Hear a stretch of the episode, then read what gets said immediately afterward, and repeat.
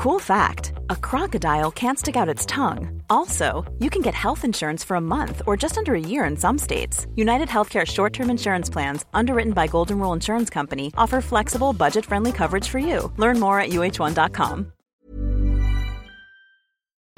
Et je vous en parlais, notre grand témoin du jour est arrivé, Joseph Touvenel. Vous allez, vous allez bien Bonjour Thierry, c'est un plaisir de commencer un vendredi de la fin d'année avec vous. Eh bien, écoutez, c'est un plaisir partagé. On commence tout de suite par les titres de votre journal. À la une, les premiers mots de Miachem, l'ex-otage franco-israélienne, s'est exprimée à la télévision israélienne. Elle raconte son calvaire. J'ai vécu un holocauste, dit-elle.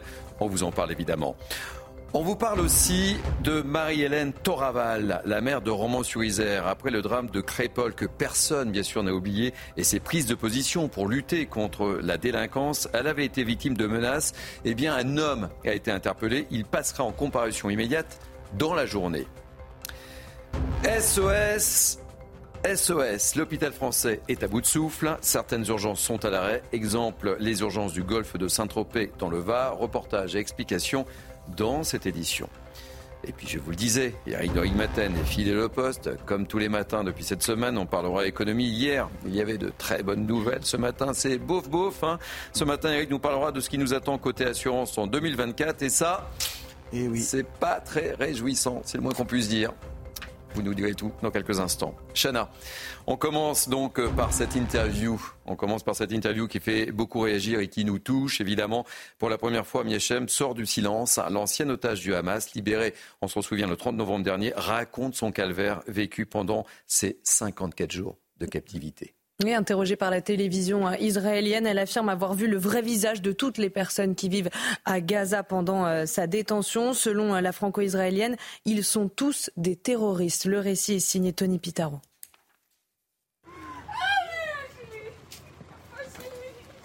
C'est une séquence qui a fait le tour du monde. Le 30 novembre dernier, Miachem retrouvait sa mère après 55 jours retenus par le Hamas. Enfermée dans une pièce sombre avec l'interdiction de parler, elle raconte l'enfer qu'elle a vécu.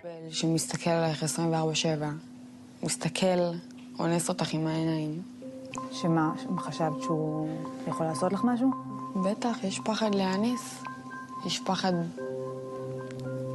למות. יש פחד שכאילו מפוחדת. אני הייתי בבית שלו, של המשפחה שלו. אשתו הייתה מחוץ לחדר עם הילדים.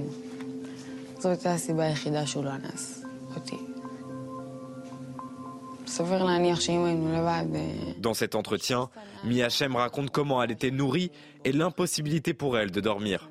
את מצליחה לישון?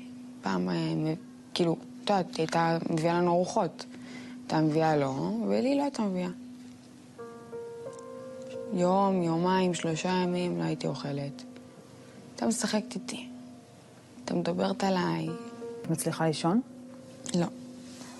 לא ישנתי כל ה-54 ימים האלה. לא שעה. באמת? בלילה. איך אפשר לישון שמסתכל עלייך מחבל? בוחן אותך. Le 9 décembre, la jeune femme avait publié sur son compte Instagram une photo avec un tatouage signifiant Nous danserons à nouveau. Et Chana, des délégations euh, de groupes terroristes palestiniens sont arrivées au Caire pour discuter d'un plan de paix. Et pour Israël, cette démarche est prématurée. Harold Iman avec nous. Harold, dites-nous, que peut-on espérer? Alors pour l'instant, euh, le djihad islamique, qui est un groupe plus petit, et aussi le Hamas sont passés par euh, le Caire. Et le Caire a un, plan qui euh, ne semble pas vraiment plaire à la direction militaire du Hamas. Alors on voit une différence entre la partie politique du Hamas qui est allé au Caire et Yahya Sinwar qui est le chef du Hamas militaire. Donc la partie politique, c'est Ismail Haniyeh. Il est en train de négocier, mais est-ce qu'il négocie vraiment? L'idée étant que les Israéliens se retirent absolument et totalement de tout Gaza, et ensuite les otages seraient restitués, et ensuite on parlera éventuellement d'une reconnaissance partielle assortie d'une trêve. Pour Israël, ce n'est vraiment pas assez, et ça ne l'intéresse pas, mais évidemment qu'en coulisses, ça l'intéresse. Merci beaucoup, Harold Iman. Retour en France, Chana. Un homme soupçonné d'avoir menacé de décapitation, pardon, la mère de Romans-sur-Isère a été interpellé depuis le, drame de Crépol et ses propositions pour lutter contre la délinquance. Marie-Hélène Toraval est visée par de nombreuses menaces. Et elle vit actuellement sous protection policière. Le suspect de 26 ans interpellé en Seine-Saint-Denis passera en comparution immédiate dans la journée. Florian Doré et Mathilde Couillère-Flornois. Le 29 novembre dernier, quelques jours après la mort de Thomas Perotto à Crépole, Marie-Hélène Toraval évoque l'ensauvagement de la France. Suite à ces propos, elle reçoit des menaces de mort, celles d'un individu sur Instagram. Un cap a été franchi. J'ai reçu un message privé sur mon compte Instagram dans lequel un utilisateur me menaçait de mort en m'annonçant qu'on allait jongler avec mon crâne. J'ai déposé plainte immédiatement. Mercredi, un homme âgé de 26 ans et déjà connu des forces de l'ordre a été interpellé à Montreuil. Connu pour des faits de violence, il a été retrouvé grâce à l'adresse mail reliée à son compte Instagram. L'élu s'est dit soulagé hier. Merci à la police judiciaire qui a interpellé l'individu suspecté de m'avoir envoyé une menace de mort via Instagram. Je salue le travail des enquêteurs, c'est un soulagement pour moi et mes proches. Jugement demain, en comparution immédiate. Aujourd'hui, il sera jugé en comparution immédiate par le tribunal correctionnel de Valence. Début décembre, un homme avait déjà été condamné à huit mois de prison ferme pour outrage à l'encontre de la mère de Romans-sur-Isère. Joseph Touvenet, je me tourne vers vous. C'est vrai qu'on en avait beaucoup parlé à l'époque. Cette mère de Romans-sur-Isère a été très courageuse par ses prises de position, mais elle l'a payé relativement cher aussi. Hein. Elle est courageuse, elle va jusqu'au bout des choses, elle réhabilite peut-être le politique on s'aperçoit qu'il y a des femmes et des hommes politiques en France qui font leur travail au mm. quotidien, les maires. Et elle, c'est une très bonne image. Elle était inconnue hein, jusqu'à ces derniers temps. Euh, elle dit les choses, on voit qu'elle prend son travail à cœur, euh, qu'elle le fait. Moi, je trouve qu'elle est admirable, cette femme. Et on devrait nous sortir plus d'exemples comme ça, parce qu'on est un peu dégoûté de globalement du politique en général. Et puis on voit qu'il y a des gens qui sont sur le terrain au quotidien, qui font un très bon travail. Bravo à elle. Et on se souvient qu'au lendemain du drame, elle était descendue dans, la rue accompagnée euh, du préfet et déjà, elle avait été assez euh, active hein, dans Dès le départ, dès le départ, elle a eu le courage de dire la vérité, c'est-à-dire de dire ce qu'elle voyait et ce que les habitants vivaient, sans idéologie. Mhm. Euh, elle n'est pas haineuse non plus, elle n'est pas, mais elle dit les choses. Merci à elle. Chana, cette question, est-ce que la loi immigration favorise l'immigration illégale? En tout cas, c'est oui pour le politologue et historien Patrick Veil. Il prend la parole chez nos confrères de l'opinion. Selon lui, les lacunes de cette loi vont, causer euh, beaucoup de tort. Toutes les explications de Célia Gruyère. Certaines dispositions de la loi vont attirer l'immigration illégale. Ce sont les mots de Patrick Veil, politologue et directeur de recherche au CNRS, dans une interview à l'opinion. Un avis qui n'est pas partagé par tout le monde. Ça apporterait plus d'immigration illégale dans les pays qui ne connaissent pas la réalité qui croient que tout à coup, il y a 10 000 personnes qui peuvent venir dans tel secteur d'emploi en France euh, ou qui seront régularisées pour certains métiers, attention. Mais la plupart des flux migratoires viennent de pays où on sait la réalité de ce qui se passe en France. Une loi immigration qui restera toujours plus ouverte que d'autres pays européens les flux illégaux ne seraient donc pas plus importants dans ces pays-là, francophones essentiellement, Sahel et Maghreb, on, a l'idée que la France est une passoire, que euh, une fois qu'on est arrivé en Italie, en Espagne, on arrive en France. C'est pratiquement euh, euh, impossible à la France d'empêcher l'arrivée de flux clandestins ou légaux qui ont des visas touristiques et qui ensuite ne repartent pas à l'expiration du visa touristique. Et parmi les arrivées légales, l'Algérie est la première nationalité représentée, un pays exonéré des quelques durcissements sur l'immigration légale. Interrogation orale, euh, élève Touvenel, je vous pose la même question. La loi immigration favorise l'immigration illégale ou pas? En tout cas, la loi immigration ne va pas empêcher l'immigration illégale, ça c'est sûr. Qu'elle favorise? Peut-être pas, mais toujours est-il que euh, l'immigration illégale, quand je rentre dans un pays illégalement, euh, la question est, est-ce que ce pays s'est donné les moyens d'empêcher ces, entrées? Aujourd'hui, non. On voit que les frontières sont des passoires, continueront à être des passoires, qu'il suffit qu'il y ait quelqu'un qui affirme je suis mineur et je mets un pied en France pour être inexpulsable. Et ça, la loi ne change rien. Mais le législateur n'y est pour rien. C'est parce que nous sommes sous des textes que nous avons signés, on a des engagements internationaux européens, et la seule façon de s'en sortir, ça serait un référendum qui permettent de passer par-dessus ces lois européennes. Pour le moment, c'est pas fait.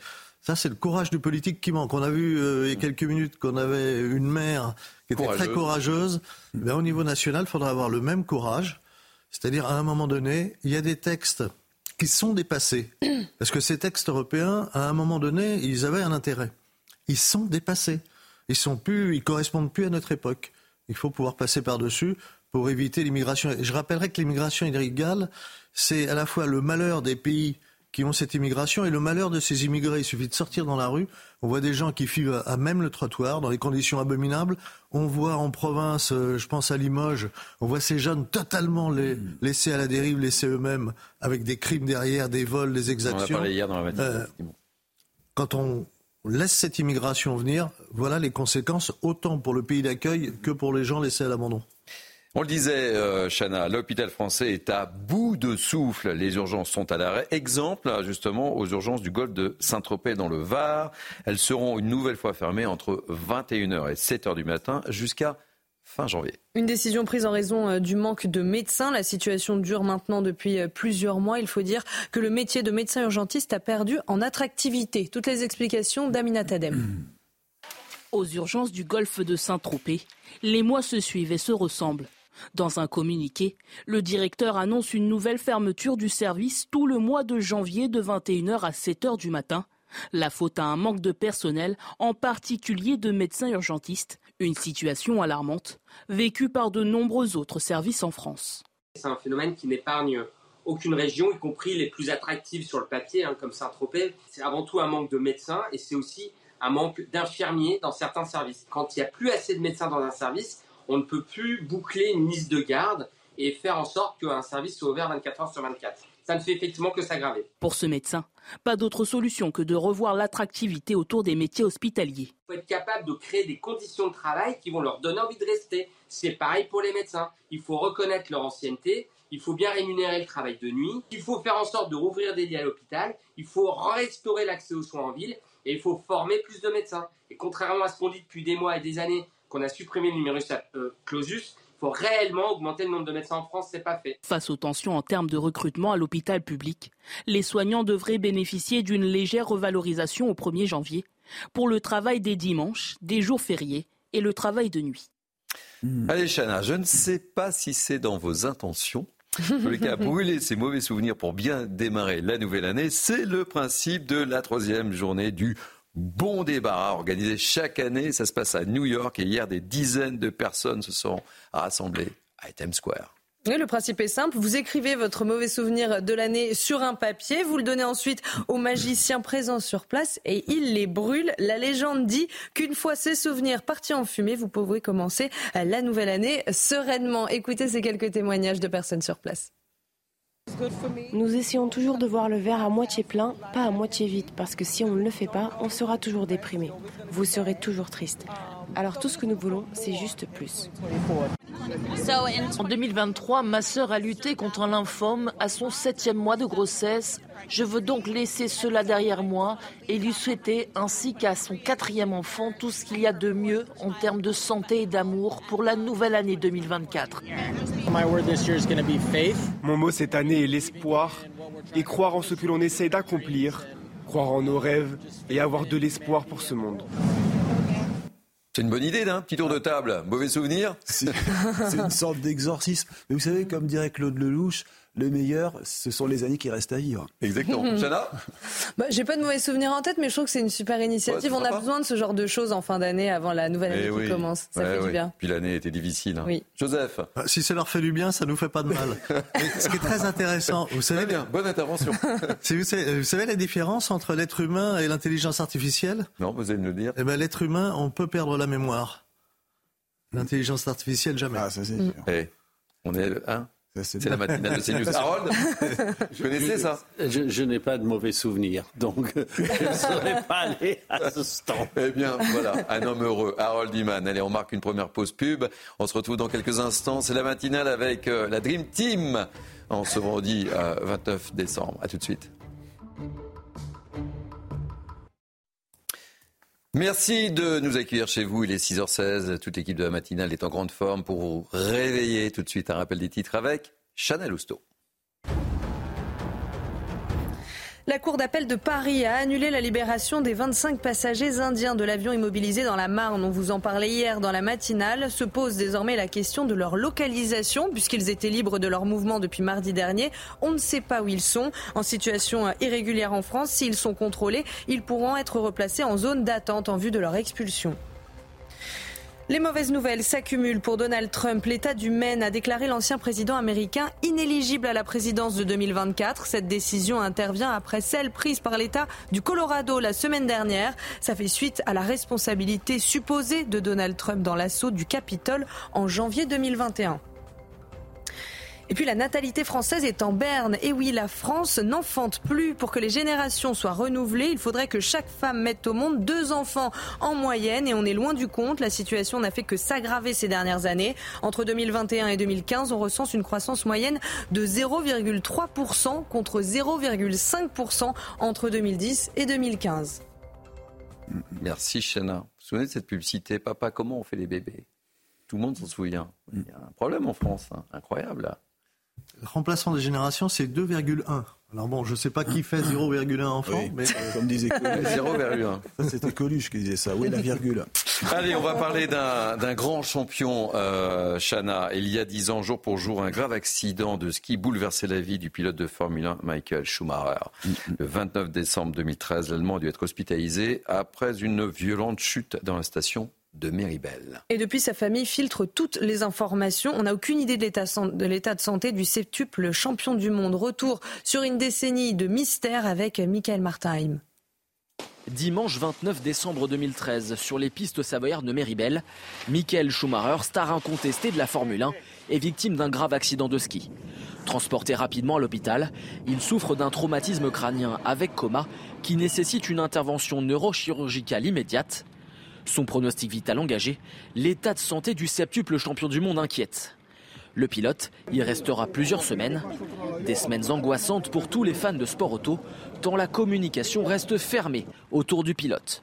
Sa femme Corinne et sa manager Sabine Keim bloquent toute information et seuls quelques éléments, volés pour la plupart, sortent dans la presse. Tout ce que l'on peut euh, lire, entendre ne sont que des supputations. Finalement, la seule personne que l'on connaisse, nous Français, c'est Jean Todt, qui a été son patron lorsque Michael Schumacher était pilote chez Ferrari, qui a été Jean Todt président de la Fédération internationale de l'automobile et qui a très rarement laissé quelques petites bribes, mais ce ne sont même pas des informations. Dix ans après, l'état de santé de Michael Schumacher est toujours une énigme. Selon le journal allemand Bild, une quinzaine de médecins, infirmiers et kinés assistent l'ancien pilote 24 heures sur 24. Michael Schumacher, qui aurait récemment été emmené en voiture pour stimuler son cerveau, n'est plus comme avant selon son frère. Si dix ans après, les informations sur son état de santé sont toujours aussi rares, les pilotes n'oublient pas celui qui a dominé la discipline. Euh, d'un seul coup, celui qui était le, plus grand pilote en termes de palmarès de l'histoire de la Formule 1, eh bien, euh, devient presque un, simple mortel, alors qu'il avait presque un statut de super-héros et qu'il ne peut rien arriver de mal à un super-héros. Pour autant, son aura euh, reste extrêmement importante. Les gens parlent de lui aujourd'hui dans le paddock avec énormément de respect. Une aura toujours intacte malgré une absence médiatique longue d'une décennie. Probablement la définition parfaite de la légende Michael Schumacher. Quel champion, euh, Joseph euh, Tounel. Hein? Oui, et puis ce qui nous surprend tous, c'est qu'on aurait pu attendre euh, un, accident grave sur une piste automobile lors d'une compétition, lors d'un entraînement. Hmm. Et puis c'est sur une piste de ski. Et en plus, je crois qu'il n'allait pas très vite. Hein. Rappelez-vous, à l'époque, il a fait un peu de hors-piste, un rocher. voilà. Derrière, euh, ce qui est aussi très intéressant, c'est de voir que le mystère de la vie. Mm. Alors, on ne sait pas dans quel état exactement il est. Est-ce qu'il réagit? Est-ce qu'il est conscient? Est-ce qu'il n'est pas conscient? Mais ça pose le problème du mystère de la vie et du mystère de la mort, ce qui est toujours quelque chose, un grand point d'interrogation, et ce qui demande beaucoup d'humanité. Et là, dans le cas présent, heureusement qu'il a beaucoup d'argent pour qu'on le maintienne en vie, mm. parce que je me rappelle qu'il y a des gens qui ont moins d'argent qu'on des branches. Allez, on va parler euh, économie dans quelques instants avec vous, mon cher Eric euh, de Rigmaten. La rubrique éco, c'est dans quelques secondes. Il est 6h23, merci de nous accueillir euh, chez vous, c'est l'heure de l'économie. Alors hier, les Français qui nous regardaient étaient sans doute très heureux parce que vous plein de bonnes nouvelles à nous annoncer, mais ce matin c'est moins le cas, mon cher Eric, on va parler des, assurances, ce qui nous attend pour euh, les deux années futures, et c'est quand même assez moyen. Écoutez, c'est la, la, conséquence euh, de toutes les catastrophes naturelles. Là, vous savez, il y en a eu tellement déjà cette année. Et là, vous avez un fonds hein, qui s'appelle le Fonds des catastrophes, qui doit indemniser les victimes. Et il est en déficit d'un milliard 900 millions d'euros. Et donc, il peut plus couvrir euh, les factures qui arrivent sans fin depuis des mois. Et ça, depuis 2015, puisque le Fonds catastrophe euh, verse plus d'indemnités qu'il ne reçoit de cotisations. Donc, hausse des assurances en 2024, plus 5 à plus 6% pour euh, l'habitation, plus 3 à plus 4% pour les voitures, selon Assurland. Mais on sera au-dessus de l'inflation, alors que Bruno Le Maire s'était engagé à ce que justement euh, le, le, niveau d'augmentation euh, des assurances soit au-dessous de l'inflation. Eh bien, c'est raté, la promesse n'a pas été tenue. Et 2025, ça s'annonce pas meilleur. Alors ça c'est encore euh, pire, hein, j'allais dire, parce qu'il ah. que euh, il y a une taxe qui finance euh, les catastrophes naturelles, qui se trouve sur votre contrat d'assurance. Eh bien cette taxe, elle était à 25 euros pendant des années. Eh bien elle va passer à 41 euros, dit France Assureur. Vous voyez, c'est quand même une sacrée augmentation.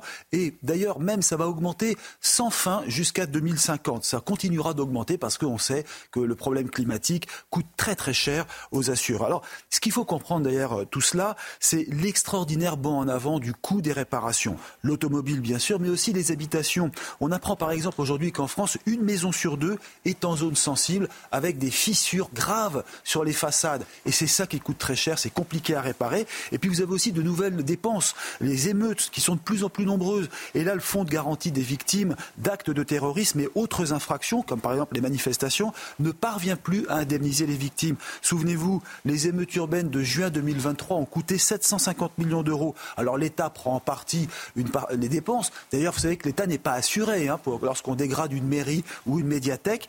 Et pour le reste, eh bien, ce sont les assurances. Et AXA Assurance explique qu'ils ont déboursé plus de 100 millions d'euros pour ces manifestations. Alors vous me direz, bon, les assurances sont riches, hein, Thierry, c'est vrai. Elles gagnent beaucoup d'argent. Elles remboursent elles remboursent mal ou même jamais. Alors c'est vrai, mais je terminerai par un point. Elles doivent provisionner pour tous ces risques et puis surtout elles sont internationales. Et je vais vous donner les nouveaux risques aujourd'hui. Alors il y a les séismes, les cyclones, les crashs aériens, la cyberattaque, les guerres, les risques nucléaires. Comment voulez-vous faire? Il y a la réassurance, donc les compagnies euh, cotisent aussi de leur côté pour se réassurer, et puis on arrive à ces catastrophes naturelles dont les coûts explosent, les grêles, les tempêtes, les inondations, la sécheresse, les incendies, 10 milliards l'an dernier aux assureurs. Ben voilà, hein, le principe de l'assurance, c'est plus vous êtes indemnisé, plus les cotisations montent. Merci beaucoup, mon cher. Et puis dans la prochaine chronique, on parlera des scooters qui n'ont plus trop la cote hein, chez les jeunes. On parlera de tout ça. Pas de bonnes nouvelles hein, quand même. Hein. Je comptais sur vous pour avoir de bonnes ah, nouvelles. L'économie, pourtant, est le reflet de notre vie quotidienne. C'est cela même. Allez, merci beaucoup. Tout de suite, euh, place à la météo des neiges. Votre programme avec Magnolia.fr. Changez votre assurance de prêt à tout moment et économisez sur Magnolia.fr, comparateur en assurance de prêt immobilier. Votre météo des neiges avec du soleil sur l'ensemble des Pyrénées. Au Cotteret, la neige est rugueuse. À Saint-Lary-Soulan, la moitié des pistes skiables sont ouvertes.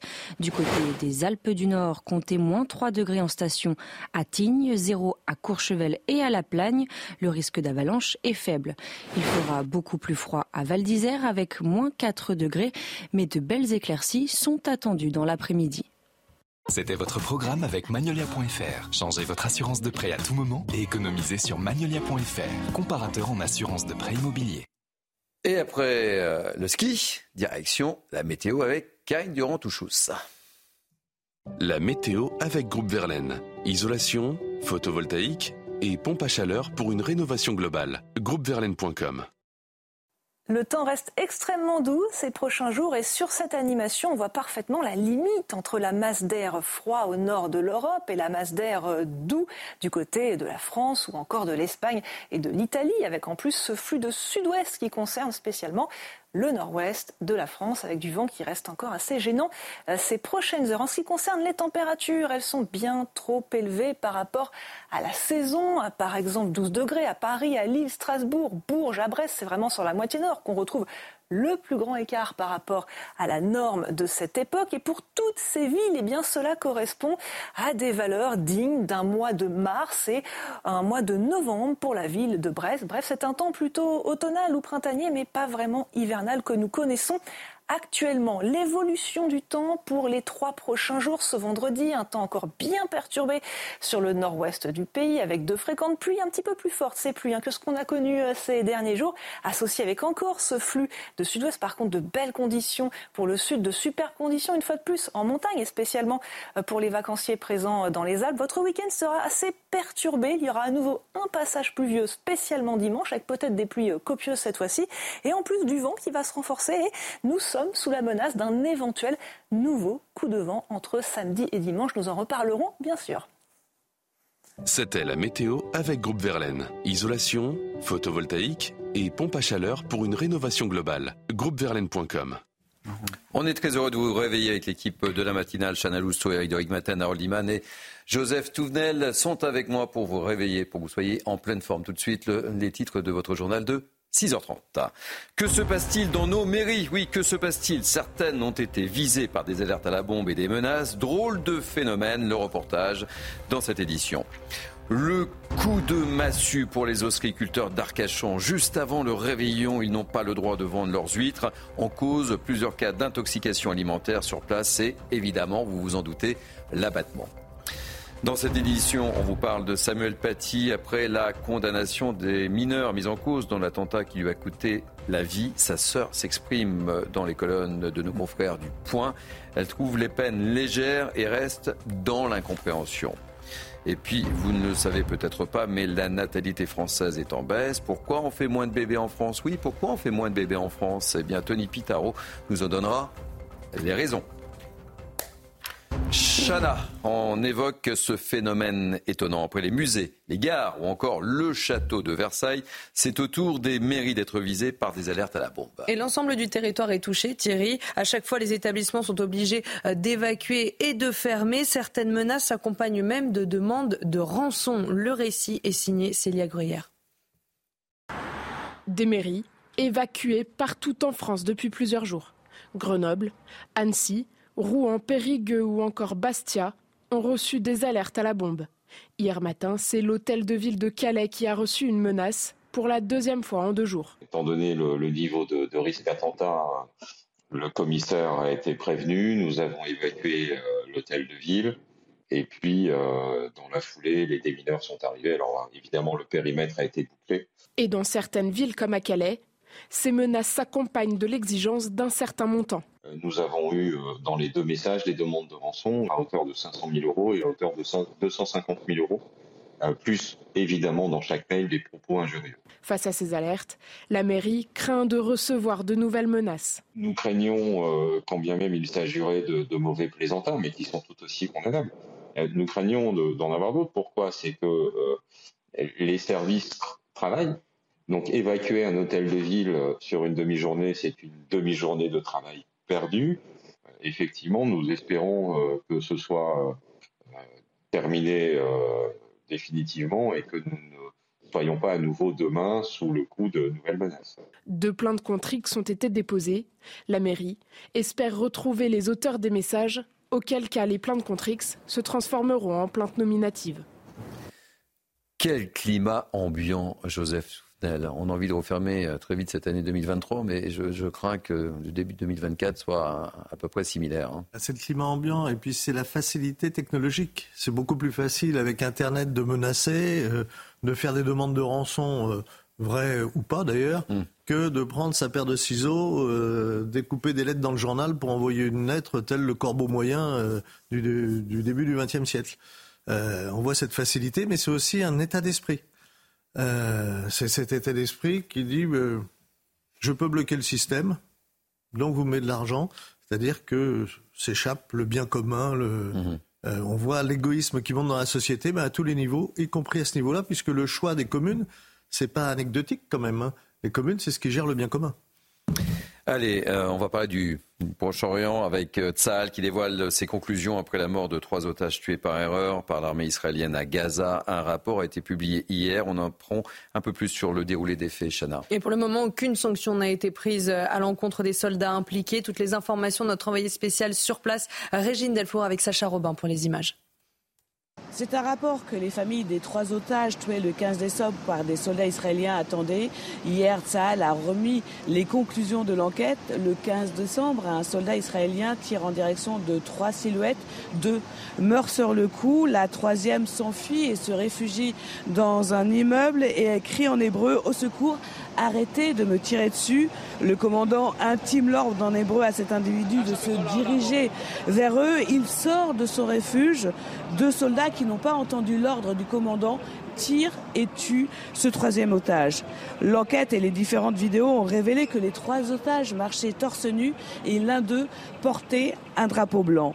Tsahal affirme que les soldats qui ont tiré avaient vécu pendant plusieurs semaines dans la bande de Gaza des moments de forte tension.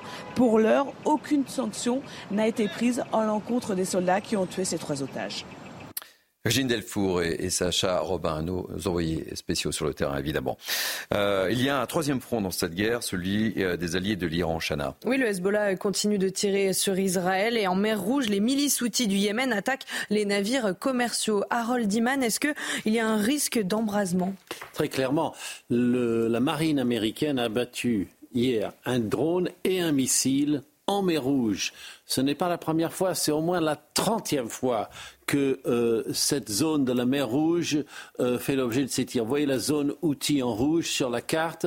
Le Yémen est partagé en, deux ou même trois gouvernements, dont un est euh, loyal à l'Iran. Et donc, ça fait que ces tirs contre la navigation visent Israël. C'est la navigation qui va vers Israël qui est visée. Donc, on peut tirer sur tout.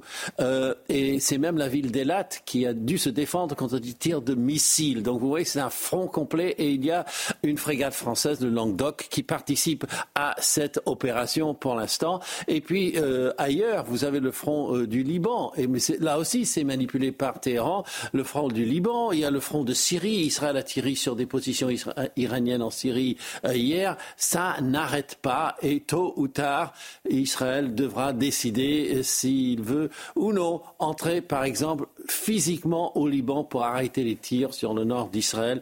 Sinon, la partie maritime, là encore, on contrôle. Il y a les Américains, il y a les Français, il y a d'autres nations. Merci Harold. On va parler de Samuel Paty, euh, Chana, avec la réaction de la sœur de Samuel Paty après la condamnation des mineurs mis en cause dans l'attentat qui lui a coûté euh, la vie, la vie de son frère évidemment. Les six adolescents ont été condamnés à des peines allant de 14 mois de prison avec sursis à deux ans, dont six mois fermes, sous bracelet électronique. Des peines légères pour Michael Paty qui reste dans l'incompréhension une semaine après le procès. Elle témoigne chez nos confrères du Point. Chloé Tarka. Les peines allaient jusqu'à deux ans de prison, dont six mois fermes sous bracelet électronique. Des condamnations ordonnées au regard de la gravité des faits, selon le jugement du tribunal pour enfants de Paris. Une incompréhension pour Michael, la sœur de Samuel Paty, qui s'est exprimée quelques jours seulement après le verdict. Il reste de l'incompréhension après ce procès, avec le sentiment d'une deuxième chance accordée bien facilement, alors qu'on a ôté à mon frère la sienne. Dans son témoignage, un fort sentiment d'impuissance est celui d'être abandonné par la justice comme par l'État. Je ne vois pas nos responsables traiter efficacement le problème de ces jeunes endoctrinés à la naissance. Une minorité bruyante et agissante décidée à faire régner sa loi, jusqu'à menacer certains d'entre eux de leur faire une Samuel Paty, car mon nom de famille est devenu une menace de mort. À la mort d'un autre enseignant, Dominique Bernard, le 13 octobre dernier, soit trois ans après l'assassinat de son frère, Michael Paty avait déjà fait part du manque de mesures. Parce que la mort de mon frère a servi à quelque chose? Bon, comme euh, vous le savez, si ça avait servi à quelque chose, peut-être que euh, Monsieur Dominique Bernard sera, encore là. Fin 2024, un autre procès aura lieu cette fois-ci pour les huit adultes impliqués. Pour eux, qui ne pourront pas invoquer l'erreur de jeunesse, Michael Paty espère des condamnations à la hauteur. Joseph Touvenel, on peut comprendre, hein, c'est l'incompréhension pour la sœur de, Samuel Paty, on comprend aisément. Alors à la fois on comprend l'incompréhension, moi je comprends tout à fait la sœur de Samuel Paty, elle a perdu son frère dans des conditions abominables, mais à la fois il faut avoir assez de recul. Ces jeunes, ces mineurs, ne euh, sont pas des assassins. C'est pas eux qui ont tenu le bras du criminel. Mhm. Euh, ils ont fait quelque chose qu'ils n'avaient pas à faire. Est-ce qu'ils en avaient réellement conscience? Et c'est ça, euh, la justice, c'est ce qu'a dû mesurer le tribunal. Euh, leur conscience de derrière les conséquences de ce qu'ils faisaient. Et, et, la sœur, quand on l'écoute, leur reproche directement les faits, l'assassinat de son frère. Et je la comprends humainement. Mais ce n'étaient pas des assassins. Ce qui, ceux qui sont passés à travers les mailles du filet aujourd'hui, ce sont les idéologues, ce sont les frères musulmans, ce sont les idéologues qui, cachés derrière Internet, poussent ces jeunes euh, dans le djihad, dans la haine, dans le rejet. Euh, et cela, on ne les a pas vus sur les bancs des tribunaux. C'est cela qu'il faut poursuivre, d'après moi. C'est cela qu'il ne faut pas lâcher. C'est les idéologues qui sont dangereux. Ces gamins, ils sont à la fois coupables, c'est sûr. Ils devaient être punis, c'est certain. Ça reste des gamins qui n'avaient certainement pas conscience des conséquences de leur acte. Allez, je vous amène du côté du euh, bassin d'Arcachon, la douche froide, le coup de massue. Choisissez l'expression que vous souhaitez. En tous les cas, c'est un gros coup dur pour les ostréiculteurs du bassin. À deux jours, oui, deux jours du Nouvel An, leurs huîtres sont interdites à la vente après plusieurs cas de toxiques infections alimentaires, Chana. Et les pertes estimées sont considérables. Les huîtres du bassin d'Arcachon représentent 10% de la production nationale. Chloé Tarka. Un coup dur pour les ostréiculteurs du bassin d'Arcachon à trois jours du Nouvel An. Leurs huîtres seront absentes des tables de fête cette année. Mercredi, la préfecture de Gironde a annoncé interdire jusqu'à nouvel ordre la pêche, la récolte et la commercialisation de l'ensemble de leurs coquillages après des cas d'intoxication alimentaire. Une épreuve difficile pour ces ostréiculteurs. Là, les commandes commencent à bien bien s'annuler. Donc là, on va estimer ça à, peu près euh, à 20%, entre 20 et 30% du chiffre d'affaires. C'est un grand coup dur euh, parce qu'après le bain d'Arguin, euh, l'épisode des tempêtes qu'on a eu, euh, plus là maintenant la fermeture euh, des huttes, ouais, c'est un grand coup dur euh, au moment des fêtes, c'est une grosse période de l'année. Mise en cause par les ostréiculteurs, la mauvaise gestion des eaux pluviales après les grosses intempéries de cet automne ayant engendré des débordements qui auraient contaminé les zones d'élevage. La pluviométrie du mois de novembre par rapport aux dix dernières années correspond à la moitié d'une année. Donc effectivement c'est considérable pour le bassin d'Arcachon. Donc il y a un réseau d'eau pluviale comme un réseau d'assainissement qui est calibré, qui est bien calibré. Par contre effectivement avec des événements euh, de, de cette importance-là, euh, on n'a pas pu faire face. Selon les derniers chiffres du comité régional de conchiliculture du bassin d'Arcachon, la production locale d'huîtres représente 10% de la production nationale. Le syndicat craint une crise économique sans précédent. Oui, décidément, ça tombe vraiment mal. On en parlera dans quelques instants puisque Philippe Legal, le président du Comité national de la conchiliculture, sera l'invité euh, de la matinale. Allez, on ne cesse de vous le dire, la natalité française est en berne. Et oui, la France n'enfante plus, Chana. Que se passe-t-il? Eh Pour que les générations soient renouvelées, il faudrait que chaque femme mette au monde deux enfants en moyenne. Et on est loin du compte. La situation n'a fait que s'aggraver ces dernières années, comme nous l'explique Tony Pitaro. Au 1er janvier 2021, 67 408 000 personnes vivaient en France, soit une croissance moyenne de 0,3% par an depuis 2015, contre 0,5% entre 2010 et 2015. Des chiffres qui ne surprennent pas ce sociologue.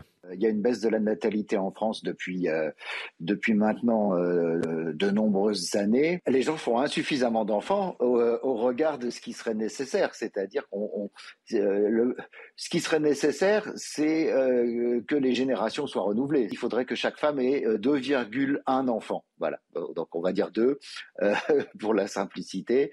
Ça permettrait le renouvellement des, des générations et ça, ça n'est plus le cas depuis maintenant 1974. On est en un phénomène qui va accélérer le vieillissement de la population et qui inquiète. Vous vous rappelez des mots du président sur la Startup Nation?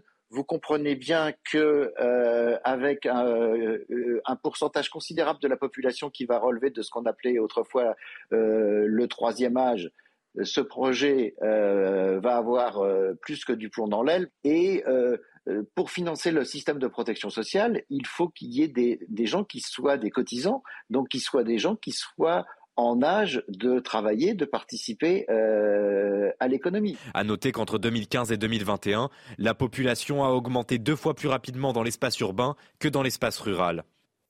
Allez, on termine, Chana, rien que pour vous, mais vraiment rien que pour vous. On va terminer par du football. Euh, hier, c'était la fin de la 19e journée de Première Ligue et Arsenal s'est incliné face à West Ham. Et c'est Thomas Soucek qui a ouvert le score pour les Hammers à la 13e minute. Le club de la banlieue londonienne a ensuite marqué le but du break à la 55e. Le score en restera là. Deux buts à zéro. Coup d'arrêt pour Arsenal qui perd la tête du classement de la Première Ligue. Les Gunners sont désormais à deux points du leader Liverpool. West Ham est sixième. C'était parfait, Chana. Zéro erreur. Vous en doutiez ah, Pas du tout, mais absolument pas du tout. Mais je sais quelle est votre passion pour le football. Allez, on marque une pause publicitaire. On se retrouve dans quelques instants, je vous le dis, avec notre invité Philippe Le président du comité national de la conchiliculture, avec cette tuile qui leur tombe sur les épaules ou sur la tête, comme vous voulez. Mais c'est une véritable catastrophe pour eux. On en parle dans la matinale sur CNews. Bon réveil à vous tous.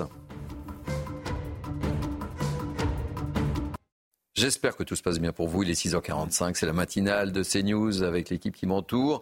Jusqu'à 9h évidemment, mais tout de suite place au rappel des titres avec Chanel Housteau. J'ai vécu un holocauste. Ce sont les mots de Miachem qui sort du silence pour la première fois. L'ancien otage du Hamas, libéré le 30 novembre dernier, raconte son calvaire vécu pendant ses 54 jours de captivité. Interrogée par la télévision israélienne, elle affirme avoir vécu sur le regard d'un terroriste 24 heures sur 24, 7 jours sur 7. Elle raconte que tout ce temps, elle n'a pas eu le droit de parler et qu'elle n'a pas fermé l'œil. La franco-israélienne prend la parole pour que tout le monde sache ce qu'il se passe à Gaza. Selon elle, toutes les personnes là-bas sont des terroristes. La France a accueilli deux premiers enfants palestiniens blessés. Ils ont été pris en charge hier dans des services hospitaliers pédiatriques. Une nouvelle euh, opération d'accueil devrait avoir lieu dès la semaine prochaine selon le ministère des Affaires étrangères. Le Quai d'Orsay a rappelé la préoccupation de la France quant à la situation humanitaire à Gaza et réitère son appel à un cessez-le-feu. Et puis un homme soupçonné d'avoir menacé de décapitation la mère de Romans-sur-Isère a été interpellé depuis le drame de Crépol et ses propositions pour lutter contre l'indélinquance. Marie-Hélène Toraval est visée par de nombreuses menaces. Elle vit actuellement sous protection policière. Le suspect de 26 ans interpellé en Seine-Saint-Denis passera en comparution immédiate dans la journée. Merci beaucoup, Chana. Allez, on va retrouver notre invité de la matinale, Philippe Le président du comité national de la conchyliculture. Philippe Le bonjour. Merci d'avoir accepté notre invitation. Je serais tenté de vous dire quelle tuile pour les ostréiculteurs du bassin d'Arcachon. Hein. Bonjour. Oui, tout à fait. Malheureusement, ça tombe à la pire période. Alors concrètement, qu'est-ce qui s'est passé? euh, Expliquez-nous un peu ce qui s'est passé, qu'on sache précisément. Il y a eu des, intoxications alimentaires euh, collectives qui ont été enregistrées, d'où euh, cette décision. Hein.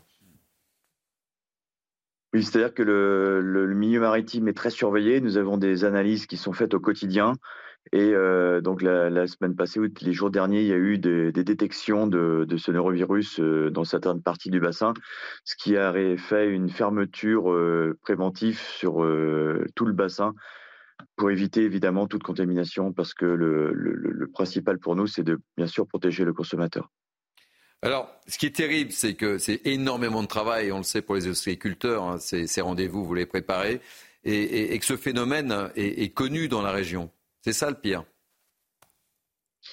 Alors sur, tout littoral français, effectivement, on connaît ce, problème. Hein. C'est lié, ben, bien sûr, nos gastroentérites humaines que nous avons tous les hivers, je dirais d'une manière normale.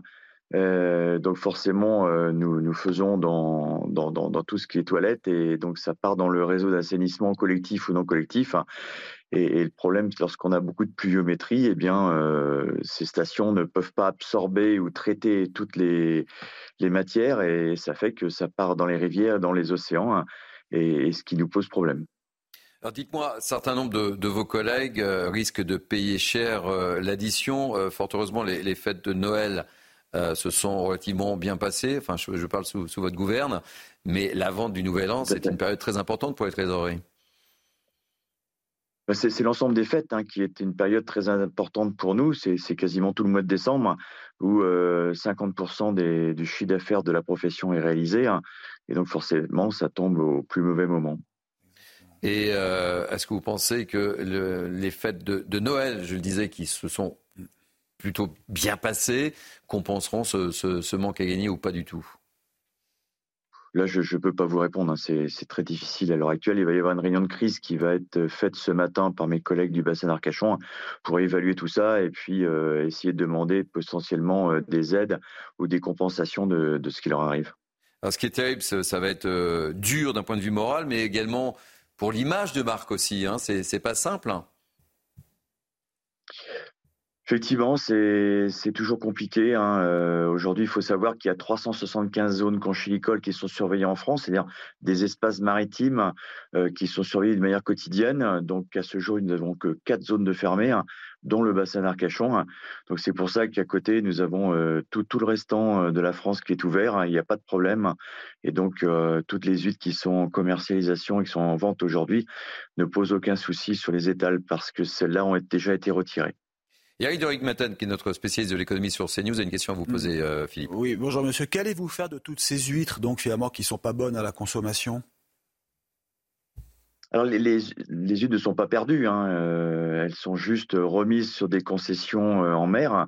Et donc, lorsque l'incident sera clos dans quelques jours, on pourra retourner les chercher hein, et les commercialiser à ce moment-là.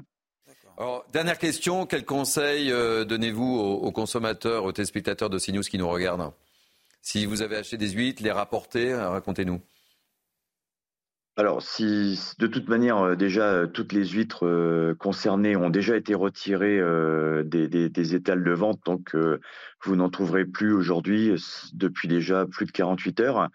Et par contre, toutes celles qui sont aujourd'hui commercialisées sur tous les, les, bancs que vous trouverez ne posent aucun problème. Elles sont sécurisées, elles ont été analysées, il n'y a aucun problème dans les autres régions.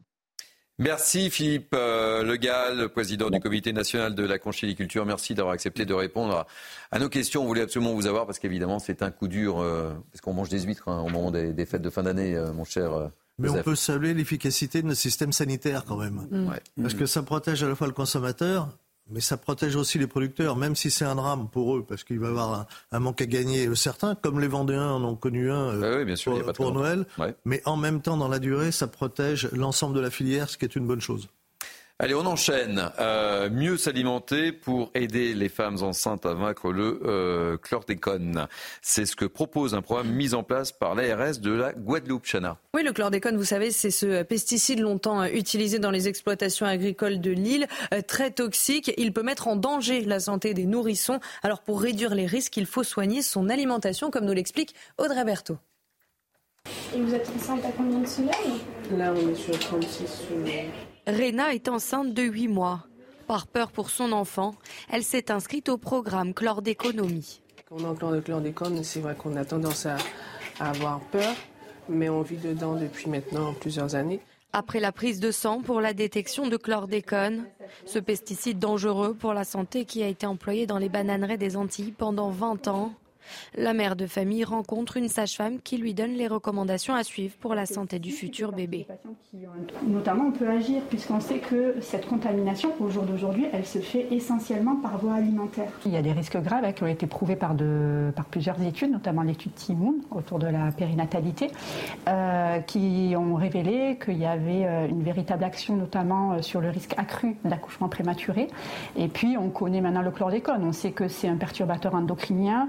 On que c'est un neurotoxique puissant, un cancérigène puissant. L'objectif du programme est de réduire l'exposition à la chlordécone via l'alimentation, en évitant notamment de consommer des produits des jardins ou d'élevages familiaux issus de terrains contaminés. Selon Santé publique France, plus de 90% des Guadeloupéens seraient contaminés. Allez, bon petit déjeuner si vous nous regardez. On marque une pause publicitaire, me revient très vite avec l'équipe de la matinale. A tout de suite. Tout se passe bien pour vous Nous aussi. Tout de suite, la météo. La météo avec Groupe Verlaine. Isolation, photovoltaïque et pompe à chaleur pour une rénovation globale. Groupeverlaine.com le temps reste extrêmement doux ces prochains jours et sur cette animation, on voit parfaitement la limite entre la masse d'air froid au nord de l'Europe et la masse d'air doux du côté de la France ou encore de l'Espagne et de l'Italie, avec en plus ce flux de sud-ouest qui concerne spécialement le nord-ouest de la France avec du vent qui reste encore assez gênant euh, ces prochaines heures. En ce qui concerne les températures, elles sont bien trop élevées par rapport à la saison. Par exemple, 12 degrés à Paris, à Lille, Strasbourg, Bourges, à Brest, c'est vraiment sur la moitié nord qu'on retrouve le plus grand écart par rapport à la norme de cette époque. Et pour toutes ces villes, eh bien, cela correspond à des valeurs dignes d'un mois de mars et un mois de novembre pour la ville de Brest. Bref, c'est un temps plutôt automnal ou printanier, mais pas vraiment hivernal que nous connaissons actuellement. L'évolution du temps pour les trois prochains jours ce vendredi, un temps encore bien perturbé sur le nord-ouest du pays avec de fréquentes pluies un petit peu plus fortes, ces pluies hein, que ce qu'on a connu euh, ces derniers jours, associé avec encore ce flux de sud-ouest. Par contre, de belles conditions pour le sud, de super conditions une fois de plus en montagne et spécialement euh, pour les vacanciers présents dans les Alpes. Votre week-end sera assez perturbé. Il y aura à nouveau un passage pluvieux spécialement dimanche avec peut-être des pluies copieuses cette fois-ci et en plus du vent qui va se renforcer nous sommes sous la menace d'un éventuel nouveau coup de vent entre samedi et dimanche. Nous en reparlerons bien sûr. C'était la météo avec Groupe Verlaine. Isolation, photovoltaïque et pompe à chaleur pour une rénovation globale. Groupeverlaine.com. Et la météo, évidemment, c'était avec Karine Durand. Tout de suite, les titres de votre journal de 7 heures à la une, les premiers mots de Miachem, l'ex-otage franco-israélienne, s'est exprimée à la télévision israélienne. Elle raconte son calvaire. J'ai vécu un holocauste, dit-elle. On vous en parle évidemment. Et les policiers municipaux qui appellent à la grève pour le réveillon, quelles sont leurs revendications? Je poserai la question à Thierry Colomar, président de la Fédération nationale des policiers municipaux de France. SOS, SOS et SOS, l'hôpital français est à bout de souffle. Certaines urgences sont à l'arrêt. On prendra la direction euh, des urgences du golfe de Saint-Tropez dans le Var. Reportage et explications dans cette édition. Et puis, euh, Eric de Rigmaten, fidèle au poste, évidemment, comme depuis le début de la semaine. On parlera économie, on parlera de scooter. Eh oui, le monde change, le scooter n'est plus à la mode, n'a plus la cote. Eric nous dira tout. Adieu la Dolce Vita. Adieu la Dolce Vita, évidemment. Eh oui. Allez, Chana, on commence par cette interview qui fait beaucoup réagir et qui nous touche, évidemment. Pour la première fois, Miachem sort du silence. L'ancien otage du Hamas, libéré le 30 novembre dernier, raconte son calvaire vécu pendant ses 54 jours de captivité. Interrogée par la télévision israélienne, elle affirme avoir vu le vrai visage de toutes les personnes qui vivent à Gaza. Selon la franco-israélienne, ils sont tous des terroristes. Le récit est signé Tony Pitaro.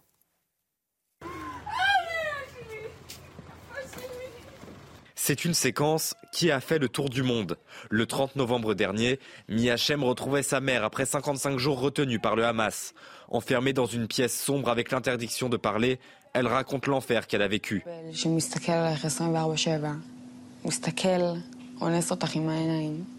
שמה, חשבת שהוא יכול לעשות לך משהו? בטח, יש פחד להיאנס. יש פחד למות. יש פחד שכאילו מפוחדת. אני הייתי בבית שלו, של המשפחה שלו. אשתו הייתה מחוץ לחדר עם הילדים. זו הייתה הסיבה היחידה שהוא לא אנס אותי. סביר להניח שאם היינו לבד... Dans cet entretien, Miachem raconte comment elle était nourrie et l'impossibilité pour elle de dormir. אז היא הייתה משחקת איתי. פעם, כאילו, את יודעת, היא הייתה מביאה לנו ארוחות. הייתה מביאה לו, ולי לא הייתה מביאה. יום, יומיים, שלושה ימים לא הייתי אוכלת. הייתה משחקת איתי. הייתה מדברת עליי. את מצליחה לישון? לא. לא ישנתי כל ה-54 ימים האלה. בלי שעה. באמת? בלילה. איך אפשר לישון שמסתכל עלייך מחבל? בוחן אותך. Le 9 décembre, la jeune femme avait publié sur son compte Instagram une photo avec un tatouage signifiant Nous danserons à nouveau. il est terrible hein, ce témoignage de Miachem, on en apprend euh, davantage. Et puis cette image de fin où elle montre euh, son, tat- son tatouage, nous danserons encore. On comprend son traumatisme. Elle a vécu l'horreur. L'horreur, elle l'a toujours dans sa tête. Elle l'aura toute sa vie, de toute façon. Psychologiquement, elle atteint toute sa vie. Euh, ça amène à penser à tous ceux qui sont toujours otages. 7 octobre, 7 novembre, 7 décembre. Vous voyez, on est le, le 29. 29 Euh, c'est l'angoisse pour leur famille. C'est dans quelles conditions sont-ils?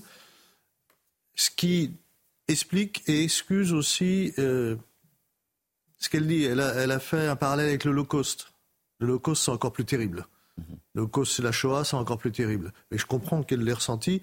Et puis, euh, tous les habitants de Gaza ne sont pas des assassins à la solde terroristes du Hamas. Je pense par exemple à ces religieuses qui restent sur place parce qu'elles s'occupent des personnes handicapées. Euh, souvent dans les zones de conflit, on l'ignore, mais les personnes handicapées sont laissées à l'abandon. Euh, donc il y a des gens, euh, comme partout d'ailleurs, il y a des gens qui méritent qu'on ait un regard sur eux. Euh, mais c'est la guerre, c'est atroce. On l'a vu, il y a trois otages israéliens qui ont été abattus par l'armée israélienne. C'est pas un acte volontaire de l'armée israélienne. On comprend très très bien qu'il y ait des victimes innocentes, malheureusement. Mais je comprends le traumatisme de ces jeunes femmes. Et surtout, il faut que nos téléspectateurs se mettent dans la tête. Aujourd'hui, il y a encore 129 otages depuis le 7 octobre. Oui, je, je, crois que Miachem voulait dire que les gens qu'elle a vus étaient tous ces terroristes. Ça veut mm. dire la mère de famille, les enfants. Les enfants je ne pense pas qu'elle a la, prétention de, parler pour 2 millions de, de Gazaouis. Chana, des délégations de groupes terroristes palestiniens sont arrivées au Caire pour discuter d'un plan de paix, justement. Hein. Et pour Israël, cette démarche est prématurée. Harold Iman, euh, que peut-on espérer? Alors, cette euh, négociation, elle est euh, faite entre les euh, deux grandes factions de Gaza, qui sont le Hamas, bien sûr, et le djihad islamique, qui ont envoyé des représentants au Caire pour voir si le plan égyptien pouvait leur convenir. Le plan euh, égyptien, ce sont des trêves euh, échelonnées avec des échanges d'otages, des libérations de prisonniers et au bout duquel il y aurait un cessez-le-feu. Bien sûr, les groupes terroristes, ils veulent juste que l'armée israélienne se, retire absolument complètement et après on verra pour les otages et après on verra si vraiment on veut euh, reconnaître temporairement l'État d'Israël. tout ceci démontre deux choses que entre le Hamas militaire, le Hamas politique, il y a des tiraillements. Yahya Sinwar, le chef militaire, ne veut absolument pas qu'on négocie quoi que ce soit. Et euh, Israël n'est pas du tout enchanté par le plan égyptien. Mais bon, les États-Unis euh, les poussent quand même en avant. Merci Harold. Un homme soupçonné d'avoir menacé de décapitation la mère de Romans-sur-Isère a été interpellé depuis le drame de, de Crépol et ses positions euh, et ses propositions aussi pour lutter contre la délinquance. Marie-Hélène Toraval est visée par de nombreuses menaces. Et elle vit euh, actuellement sous protection policière. Le suspect de 26 ans interpellé en Seine-Saint-Denis passera en comparution immédiate dans la journée. Florian Doré et Mathilde Couvillère-Flornois. Le 29 novembre dernier, quelques jours après la mort de Thomas Perotto à Crépole, Marie-Hélène Toraval évoque l'ensauvagement de la France. Suite à ces propos, elle reçoit des menaces de mort, celles d'un individu sur Instagram. Un cap a été franchi. J'ai reçu un message privé sur mon compte Instagram dans lequel un utilisateur me menaçait de mort en m'annonçant qu'on allait jongler avec mon crâne. J'ai déposé plainte immédiatement. Mercredi, un homme âgé de 26 ans et déjà connu des forces de l'ordre a été interpellé à Montreuil.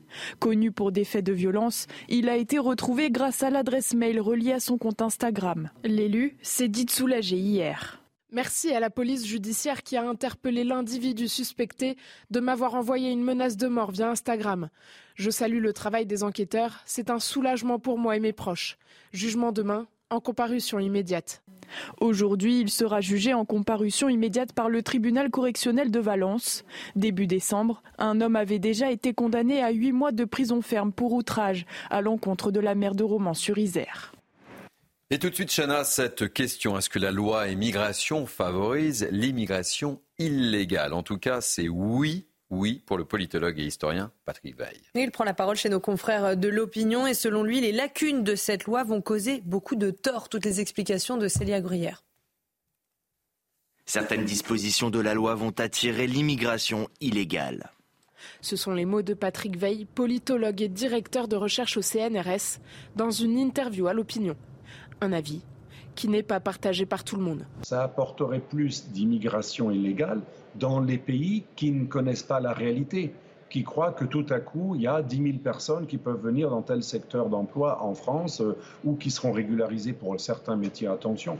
Mais la plupart des flux migratoires viennent de pays où on sait la réalité de ce qui se passe en France.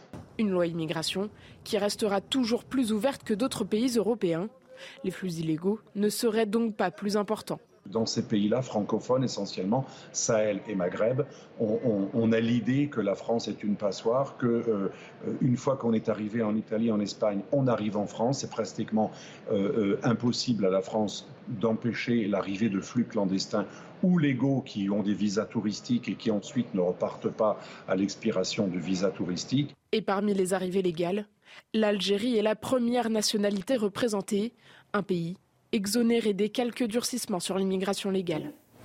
Joseph, vous partagez euh, l'avis de, de Patrick Veil? En partie, mais tant qu'on offrira euh, un certain nombre d'avantages considérables aux gens qui viennent de l'extérieur, la pompe aspirante, elle sera là.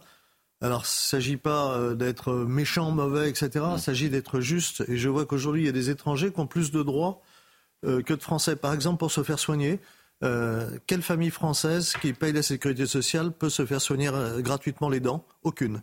Des étrangers en situation illégale ont cet accès gratuit. C'est absolument anormal et c'est une pompe aspirante. Allez, vous parlez de santé. L'hôpital français est à bout de souffle. On vous le dit depuis ce matin avec Chana. Les urgences sont à l'arrêt. Exemple, aux urgences euh, du golfe de Saint-Tropez dans le Var, elles sont une nouvelle fois fermées entre 21h et 7h du matin. Et cela jusqu'à fin janvier. Une décision prise en raison du manque de médecins. La situation dure maintenant depuis plusieurs mois. Il faut dire euh, que le métier de médecin urgentiste a perdu en attractivité. Les explications d'Aminat Adem. Aux urgences du golfe de Saint-Tropez, les mois se suivent et se ressemblent. Dans un communiqué, le directeur annonce une nouvelle fermeture du service tout le mois de janvier de 21h à 7h du matin. La faute à un manque de personnel, en particulier de médecins urgentistes, une situation alarmante, vécue par de nombreux autres services en France.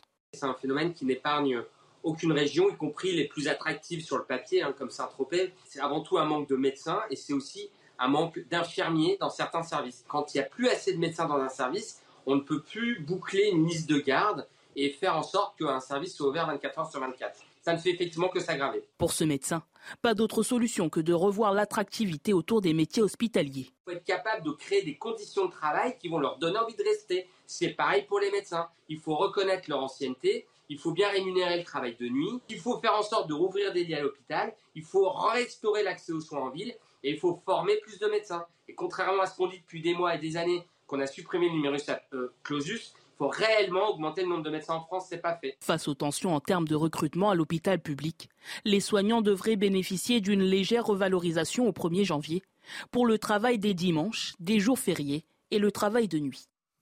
Allez, dans la matinale de CNews, on a décidé de vous montrer cette image très impressionnante. Dans le comté de Ventura, en Californie, une vague s'est abattue très violemment sur la digue d'une plage hier.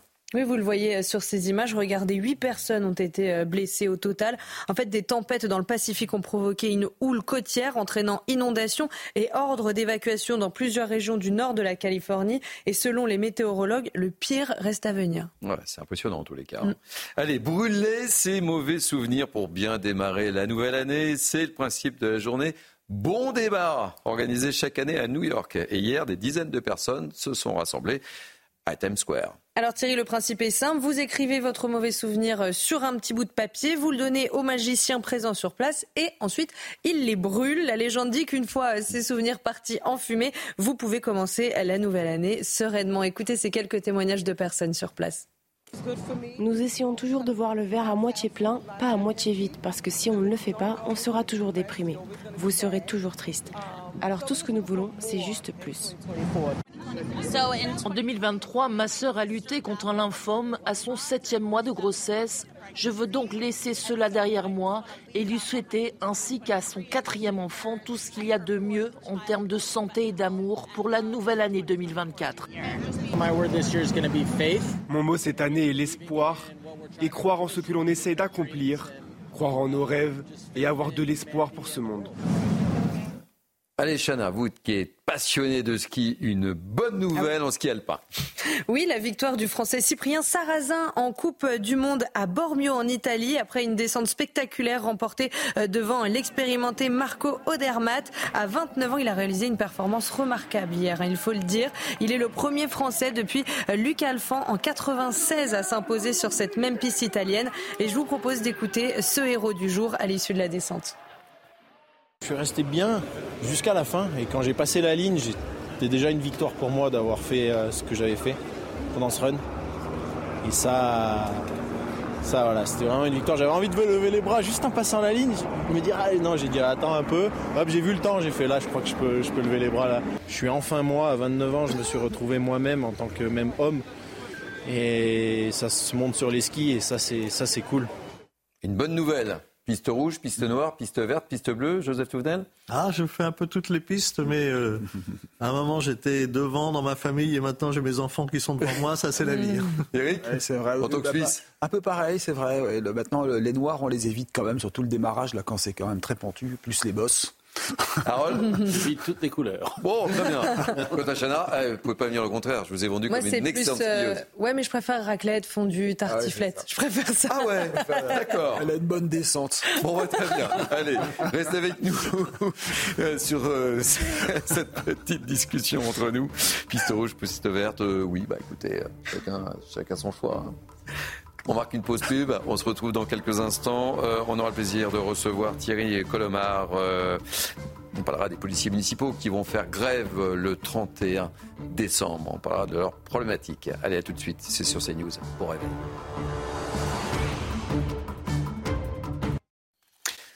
Il est 7h15, merci de nous accueillir. C'est la matinale de CNews jusqu'à 9h. Tout de suite, le rappel des titres avec Chanel Housteau.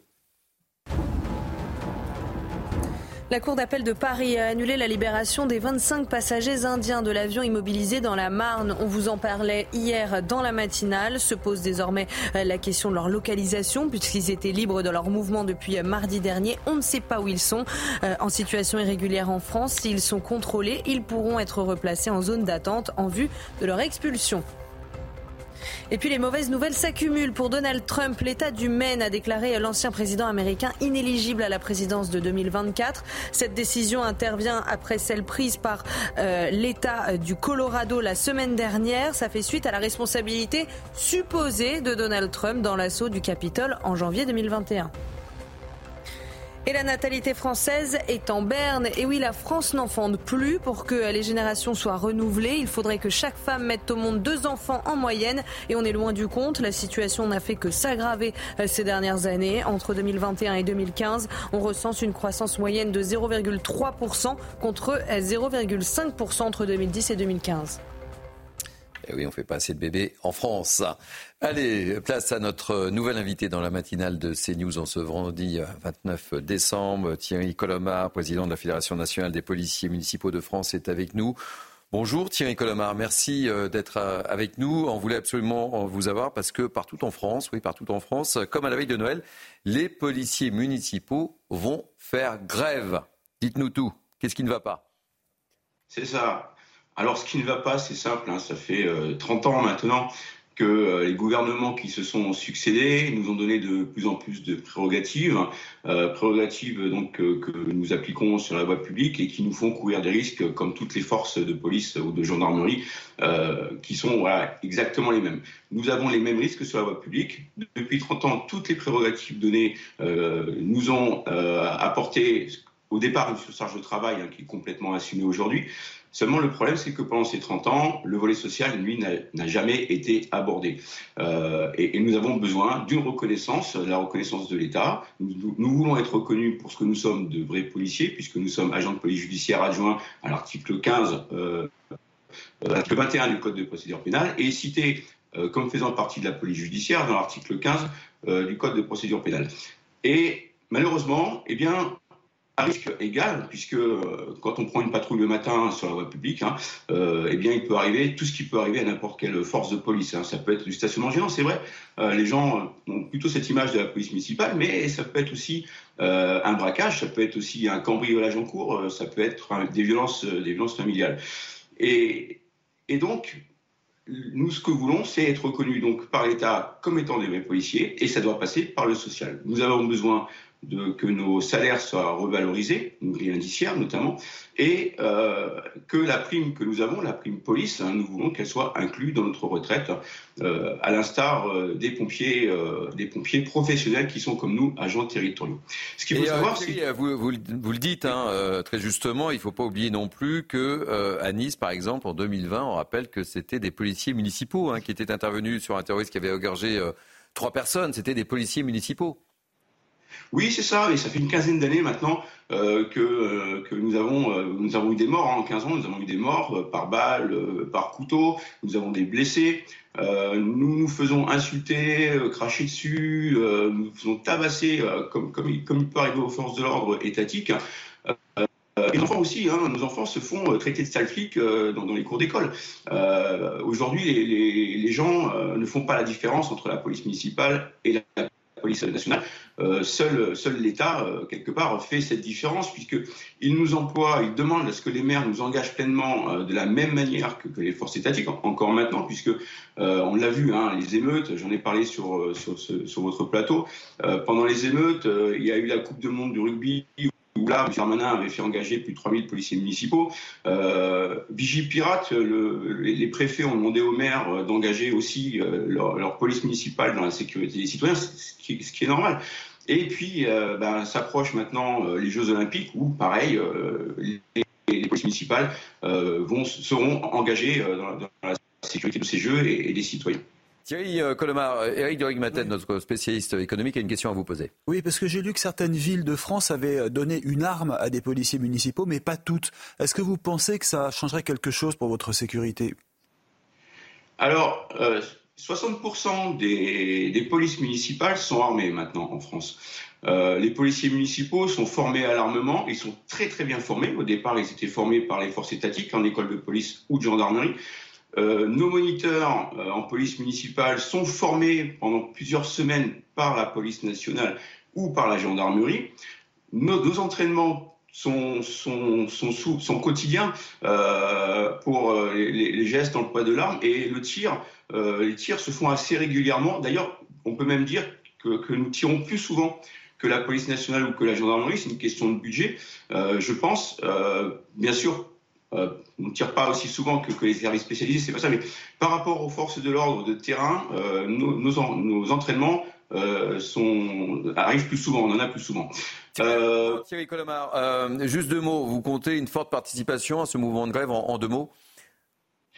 Alors oui, parce qu'en fait, sur le territoire national, pour, pour euh, le 24 décembre, euh, les remontées que nous avons du terrain, euh, ce serait 60% d'effectifs qui ont fait grève. Euh, vu que ça a été très très bien médiatisé, on a aussi beaucoup d'autres policiers municipaux. Il faut, savoir quand même que ce n'est pas dans la culture du policier municipal de faire grève. D'ailleurs, tout ce qui porte un uniforme a, du mal avec ça. Et puis, euh, eh bien, en fait, beaucoup ont ouvert les yeux. Ils se sont dit, mais oui, finalement, oui, euh, il faut vraiment que, nous nous battions. Donc, on, s'attend à 10 à, de 10 à 20% euh, d'effectifs en grève en plus. Mais en plus de ça, il faut compter aussi ceux qui ne devaient pas travailler ce jour-là et que les maires ont demandé de revenir en heures supplémentaires pour renforcer euh, les équipages euh, qui auraient des grévistes parmi eux, et beaucoup refusent ces heures supplémentaires. En plus de ça, euh, il y a quand même 4500 polices municipales en France. Hein. On a la police municipale, la, la police nationale, la gendarmerie, mais on a les polices municipales. Donc c'est aussi compliqué d'avoir des retours de terrain, donc on n'a pas un chiffrage exact. Mais par contre, c'est beaucoup, beaucoup plus que ce qu'on espérait. Moins que l'on aimerait forcément, mais plus que l'on espérait, et ça c'est une bonne chose. Merci beaucoup d'avoir été notre invité. On, va suivre avec attention évidemment votre mouvement. Thierry Colomar, vous êtes président de la Fédération nationale des policiers municipaux de France. Allez, on marque une pause pub et on revient avec Aïd Maten qui nous dira c'est la fin de la Dolce Vita. Vous savez, le scooter, ça rappelle plein d'images. Eh bien ça, c'est la fin. Allez, on retrouve Eric dans quelques instants. 7h25, merci de nous accueillir chez nous. Place à, la rubrique économique avec Eric Doric Maten. Et mauvaise nouvelle, les scooters sont en baisse, mais que se passe-t-il? C'est fini Dolce Vita c'est un tournant de l'histoire. Vous savez, on déconstruit un peu cette société. Alors, il y a des nouvelles mentalités. Euh, et puis, on se rend compte que le deux roues motorisé en ville eh bien, euh, est victime du libre service. On peut prendre des deux roues comme mm. on veut. Il y a les scooters électriques aussi. Maintenant, ça coûte trois fois rien. Euh, vous avez aussi le paiement des parkings dans des villes comme Paris. Ça devient de la folie. Si vous mettez votre, scooter une minute, vous êtes victime d'une amende. et puis, vous avez les, les ventes de vélos assistance électrique. Ça se développe. Donc, de plus en plus maintenant, avec les petits couloirs réservés. C'est plus sûr parfois d'être à vélo euh, qu'à scooter. Et puis, vous n'avez pas d'assurance sur les vélos. Vous pouvez griller un feu en envoi, donc vous n'avez pas d'amende. Voilà, donc ça a un peu coulé euh, le scooter. Alors je discutais avec un concessionnaire euh, d'une marque italienne que je ne citerai pas. Ah oui, on n'a pas le les marques. Hein. voilà, mais c'est fini. Les belles années sont derrière nous. Les jeunes ne s'intéressent plus au cyclo. Vous vous rappelez, quand on hmm. était jeune, le cyclomoteur, c'était la première chose. Et les petits scooters non plus se vendent mal. Vous allez voir le chiffre. Moins 19% quand même en un an. Ça, c'est vraiment très important. Ce sont les chiffres de AAA Data. Et la chute avait déjà été amorcée l'an dernier. Donc vous voyez, c'est quand même un lent déclin pour le scooter que, beaucoup de gens ont aimé. Mais dans les régions, ça se passe comment? Alors ça, c'est important de le préciser, ça change parce que en région, il y a moins de contraintes, on est plus libre et puis on a besoin euh, de deux roues solides pour aller euh, travailler au supermarché ou à l'hypermarché. Mais là, ce sont les motos. Euh, et on s'aperçoit que la moto qui était dans l'œil du cyclone pendant des années, eh bien, elle repart en force, plus 9% de vente. On va même retrouver les records euh, de 2008. Alors comment ça s'explique alors que le coût des assurances explose et qu'on aura l'an prochain un contrôle technique? La moto, euh, ça marche de mieux en mieux. Eh bien, les professionnels que j'ai vus me disent que la moto remplace la voiture parce qu'au moins elle se faufile dans les embouteillages, dans les villes de région, bien sûr.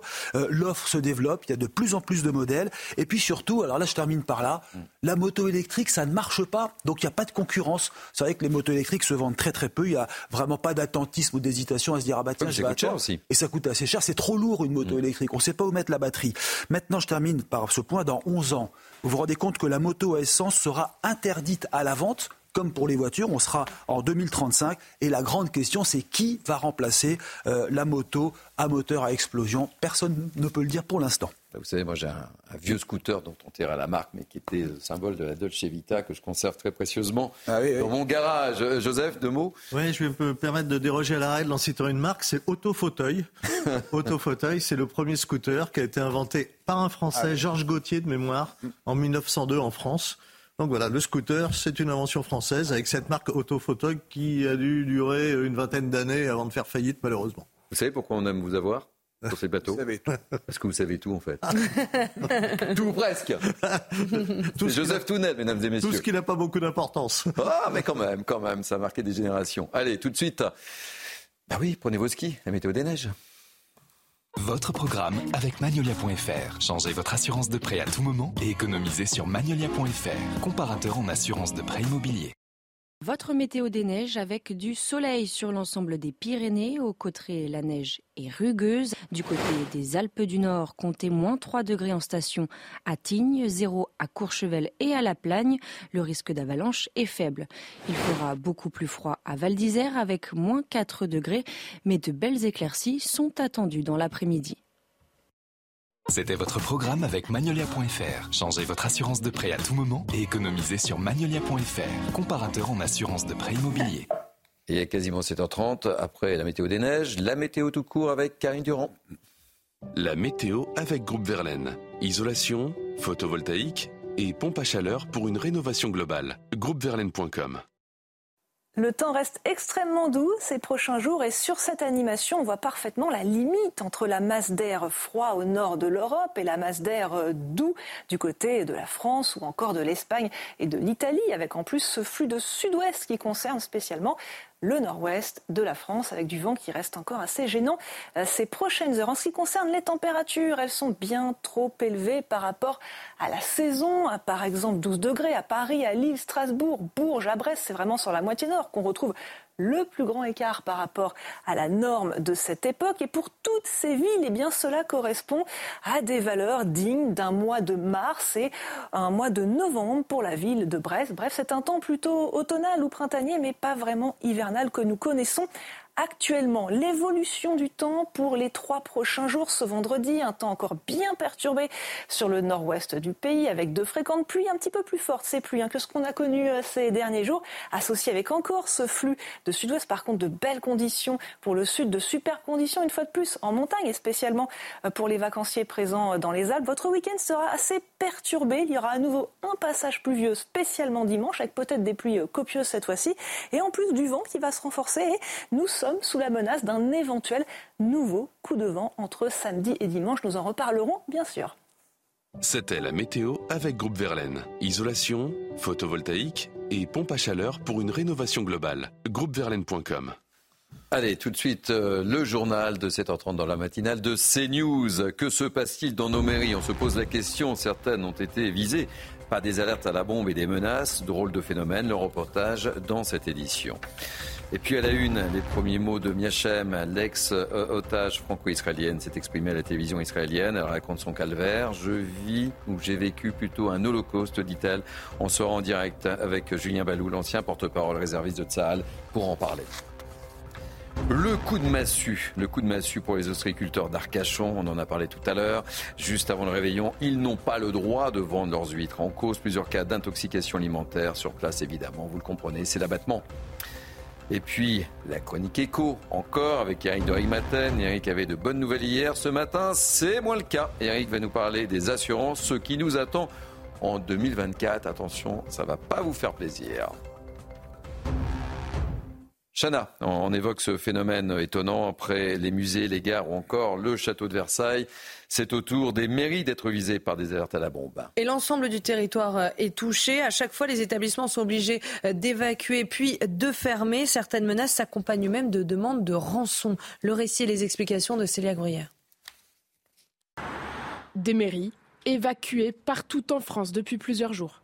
Grenoble, Annecy, Rouen, Périgueux ou encore Bastia ont reçu des alertes à la bombe.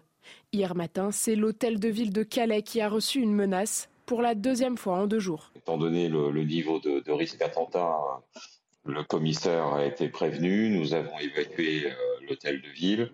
Et puis, euh, dans la foulée, les démineurs sont arrivés. Alors, évidemment, le périmètre a été bouclé. Et dans certaines villes comme à Calais, ces menaces s'accompagnent de l'exigence d'un certain montant. Euh, nous avons eu dans les deux messages des demandes de rançon à hauteur de 500 000 euros et à hauteur de 250 000 euros, plus évidemment dans chaque mail des propos injurieux. Face à ces alertes, la mairie craint de recevoir de nouvelles menaces. Nous craignons, quand bien même il s'agirait de, mauvais plaisantins, mais qui sont tout aussi condamnables, nous craignons d'en avoir d'autres. Pourquoi? C'est que les services travaillent. Donc évacuer un hôtel de ville sur une demi-journée, c'est une demi-journée de travail perdu. Effectivement, nous espérons euh, que ce soit euh, terminé euh, définitivement et que nous ne soyons pas à nouveau demain sous le coup de nouvelles menaces. Deux plaintes contre X ont été déposées. La mairie espère retrouver les auteurs des messages, auquel cas les plaintes contre X se transformeront en plaintes nominatives. Et tout de suite, on va retrouver euh, Julien Balou, l'ancien journaliste, ancien porte-parole des réservistes de Tzal. Euh, Julien, euh, bonjour. Merci d'avoir accepté d'être notre invité. On voulait absolument vous avoir suite à, l'interview que l'on évoque depuis ce matin de, de, de Miachem, ex-otage franco-israélienne, qui a accordé cette interview à certains confrères israéliens. Qu'est-ce que vous avez retenu de cette interview, Julien? Alors, il faut comprendre que les propos sont extrêmement choquants et pourtant ce ne sont que deux extraits, puisque l'interview complète va être diffusée ce soir sur les deux principales chaînes israéliennes. Elle s'est vraiment confiée, elle a raconté ce qu'elle a vécu, ce qui est atroce. Moi, je pense que ce qui me marque le plus, au-delà des violences, au-delà des, humiliations, au-delà des violences sexuelles, c'est qu'elle raconte qu'elle a été en grande partie tenue otage par des familles, par des civils, où il y avait des femmes, des enfants. Elle a dit n'était pas le Hamas qui me tenait otage, en tout cas une partie du temps. C'était des civils. Et ça, ça me rappelle, moi, ce que j'ai entendu, je crois, déjà dès la deuxième semaine de guerre, lorsque j'avais raconté des survivants du pogrom du 7 octobre et leurs familles, et qui nous disaient, mais ce n'était pas que le Hamas. On a vu des, simples civils entrer dans nos kibbutz, brûler nos maisons et participer au pogrom avec joie et excitation. Et ce sujet de la participation des civils palestiniens de Gaza au pogrom du 7 octobre, il y a un silence total de la presse internationale sur le sujet. À chaque fois, on dit le Hamas, le Hamas, le Hamas. Vrai, c'est une organisation islamiste terroriste qu'il faut éradiquer. Mais il y a aussi un autre problème qu'on ne voit pas, c'est que le fait que le Hamas soit au pouvoir depuis 16-17 ans, avec une dictature islamiste qui lave les cerveaux, qui éduque les enfants à la haine depuis le plus, jeune âge, donne ce genre de conséquences, à savoir euh, une éducation à la haine et euh, euh, une participation à des pogroms. Et c'est vraiment ce qui m'a choqué le plus lorsque j'ai entendu Mia. D'abord, évidemment, son témoignage est, épouvantable et insoutenable, mais c'est le fait, encore une fois, que des civils, elle a employé ces mots ce sont tous des terroristes là-bas. Alors, je ne pense pas évidemment que tous soient des terroristes, mais le fait est qu'elle a bien vu qu'elle ne pouvait pas faire la différence entre des civils et des gens du Hamas parce qu'ils ont tous participé avec le même enthousiasme et euh, la même, euh, euh, disons, efficacité, entre guillemets, à, ces souffrances. Oui, vous avez, raison de, préciser, c'était des, extraits de, ces interviews qui seront diffusés ce soir, mais on a tous noté cette phrase hein, qu'elle dit, qu'elle prononce, j'ai vécu un holocauste. Oui, absolument, absolument. Elle, décrit, elle, a été donc elle avait le bras qui était euh, dans un état pas possible après les attaques contre le festival de Nova où elle euh, se trouvait, et on raconte qu'elle était charcutée euh, sans antidouleur, sans anesthésiant, sans rien, avec des menaces que si elle parlait, qu'elle se plaignait, elle allait être tuée et renvoyée dans les tunnels. il y a autre chose aussi qui sort beaucoup au-delà de, son témoignage et au autour de son témoignage, c'est les témoignages des femmes sur les violences sexuelles le 7 octobre. je lisais ce matin encore un article, des témoignages de gens qui disaient c'était dans les moindres coins, partout où ils sont passés, dans chaque kibbutz, au festival de musique Nova, dans la ville, partout, partout, où ils, prenaient les femmes, ils les balançaient entre eux, ils les violaient et ils leur tiraient des balles ensuite. C'est des témoignages qui sont épouvantables et, le, les témoignages sur les violences sexuelles, on en parle encore beaucoup, euh, pas, du tout assez euh, encore en France. L'autre, l'autre chose aussi, cette image symbolique, elle s'est fait tatouer sur le bras. Nous danserons à nouveau avec la date du 7 octobre. Absolument. C'est un, un post sur Instagram qui avait touché, euh, je crois, beaucoup de monde en Israël et dans le monde entier. je pense que pour, que pour vraiment comprendre ça, il faut, faut remettre ça au niveau du Bataclan en France. C'était un peu le même sentiment de, résilience en France après les attentats. L'attentat du Bataclan, c'est les gens qui avaient dit, les Français qui avaient dit, nous continuerons d'être Français, nous continuerons de défendre notre culture, nous défendrons encore euh, notre mode de vie, puisqu'il y avait des attaques contre les, cafés, hein, les cafés parisiens, les bars parisiens, où les Français avaient dit, ben, nous continuerons d'aller dans les bars, nous continuerons d'aller faire la fête, nous continuerons d'aller au Stade de France. Ben là, c'est les Israéliens, c'est pareil. vous savez, il y a quelques semaines, tout a ouvert il y a quelques semaines, le premier soir où il y avait une fête à Tel Aviv où je suis allé, c'était ce même mot d'ordre. Le mot d'ordre était euh, nous ne nous arrêterons pas de danser, nous nous redanserons. Et il y avait une atmosphère vraiment déjà très étrange de pouvoir faire la fête, d'être ensemble. Mais je sais, il y avait ces messages partout collés au mur nous danserons encore, nous ne nous, arrêterons pas de danser. Et les gens euh, il y avait même des drapeaux partout, avec vraiment le sentiment de nous sommes en vie, nous avons la chance d'être en vie et nous ne gagnerons pas, nous continuerons de vivre. Harold Iman, notre spécialiste, a une question à vous poser, euh, Julien. Oui, euh, Julien Baloul, est-ce que le témoignage de Miachem va raffermir euh, la volonté israélienne de détruire le Hamas jusqu'au bout et est-ce que cela pourrait reporter des négociations de paix? Le témoignage de Miachem, il est, bouleversant, il nous touche parce qu'elle est franco-israélienne. Il faut savoir que les témoignages comme Mia, il y en a tous les jours. Il y en a tous les jours en Israël. Il y a, il y a plus d'une centaine d'otages qui sont sortis tous les soirs des interviews d'anciens otages sur les souffrances qu'ils ont euh, endurcies, sur les humiliations. Euh, il y, a, eu des reportages entiers euh, aux 20 heures, dans les émissions type Envoyé spécial, disons, où vous en entendu ce genre de, long format. Donc ça ne va pas changer, puisque dans tous les cas, malheureusement, nous y sommes habitués ici depuis plusieurs semaines. Merci beaucoup Julien Balou d'avoir accepté de, témoigner après ce, témoignage très fort, très poignant de, de, de évidemment. Je rappelle que vous êtes un ancien journaliste, ancien porte-parole des réservistes de Tsahal. Merci euh, beaucoup d'avoir accepté ce témoignage. Tout de suite, on va prendre euh, sans transition les réactions du bassin euh, d'Arcachon, ma chère Chana, parce qu'évidemment le coup est rude.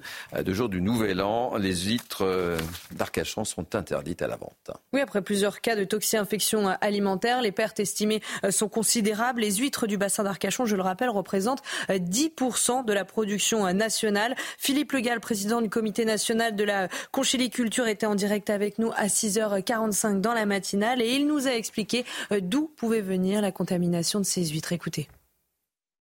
Surtout le littoral français, effectivement, on connaît ce, problème. Hein. C'est lié, ben, bien sûr, nos gastro-entérites humaines que nous avons tous les hivers, je dirais d'une manière normale.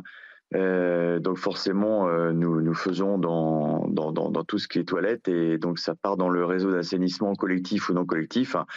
Et, le problème, c'est lorsqu'on a beaucoup de pluviométrie, eh bien, euh, ces stations ne peuvent pas absorber ou traiter toutes les, les matières et ça fait que ça part dans les rivières, dans les océans, hein, et, ce qui nous pose problème.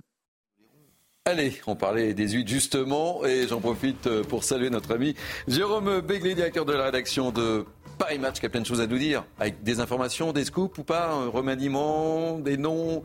On vous attend sur les noms, hein Plutôt oui, et je vous donnerai des noms. Pas de réponse de Normand bah, je vais essayer. Bon, peut-être bien que oui, peut-être bien que non. Pas gentil pour les Normands.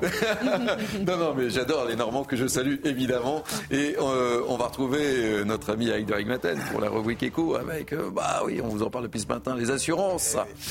C'est moyen pour l'année qui arrive et peut-être aussi pour 2025. Allez, à tout de suite, c'est sur la matinale de CNews que ça se passe et nulle part ailleurs. Nous sommes ensemble jusqu'à 9h.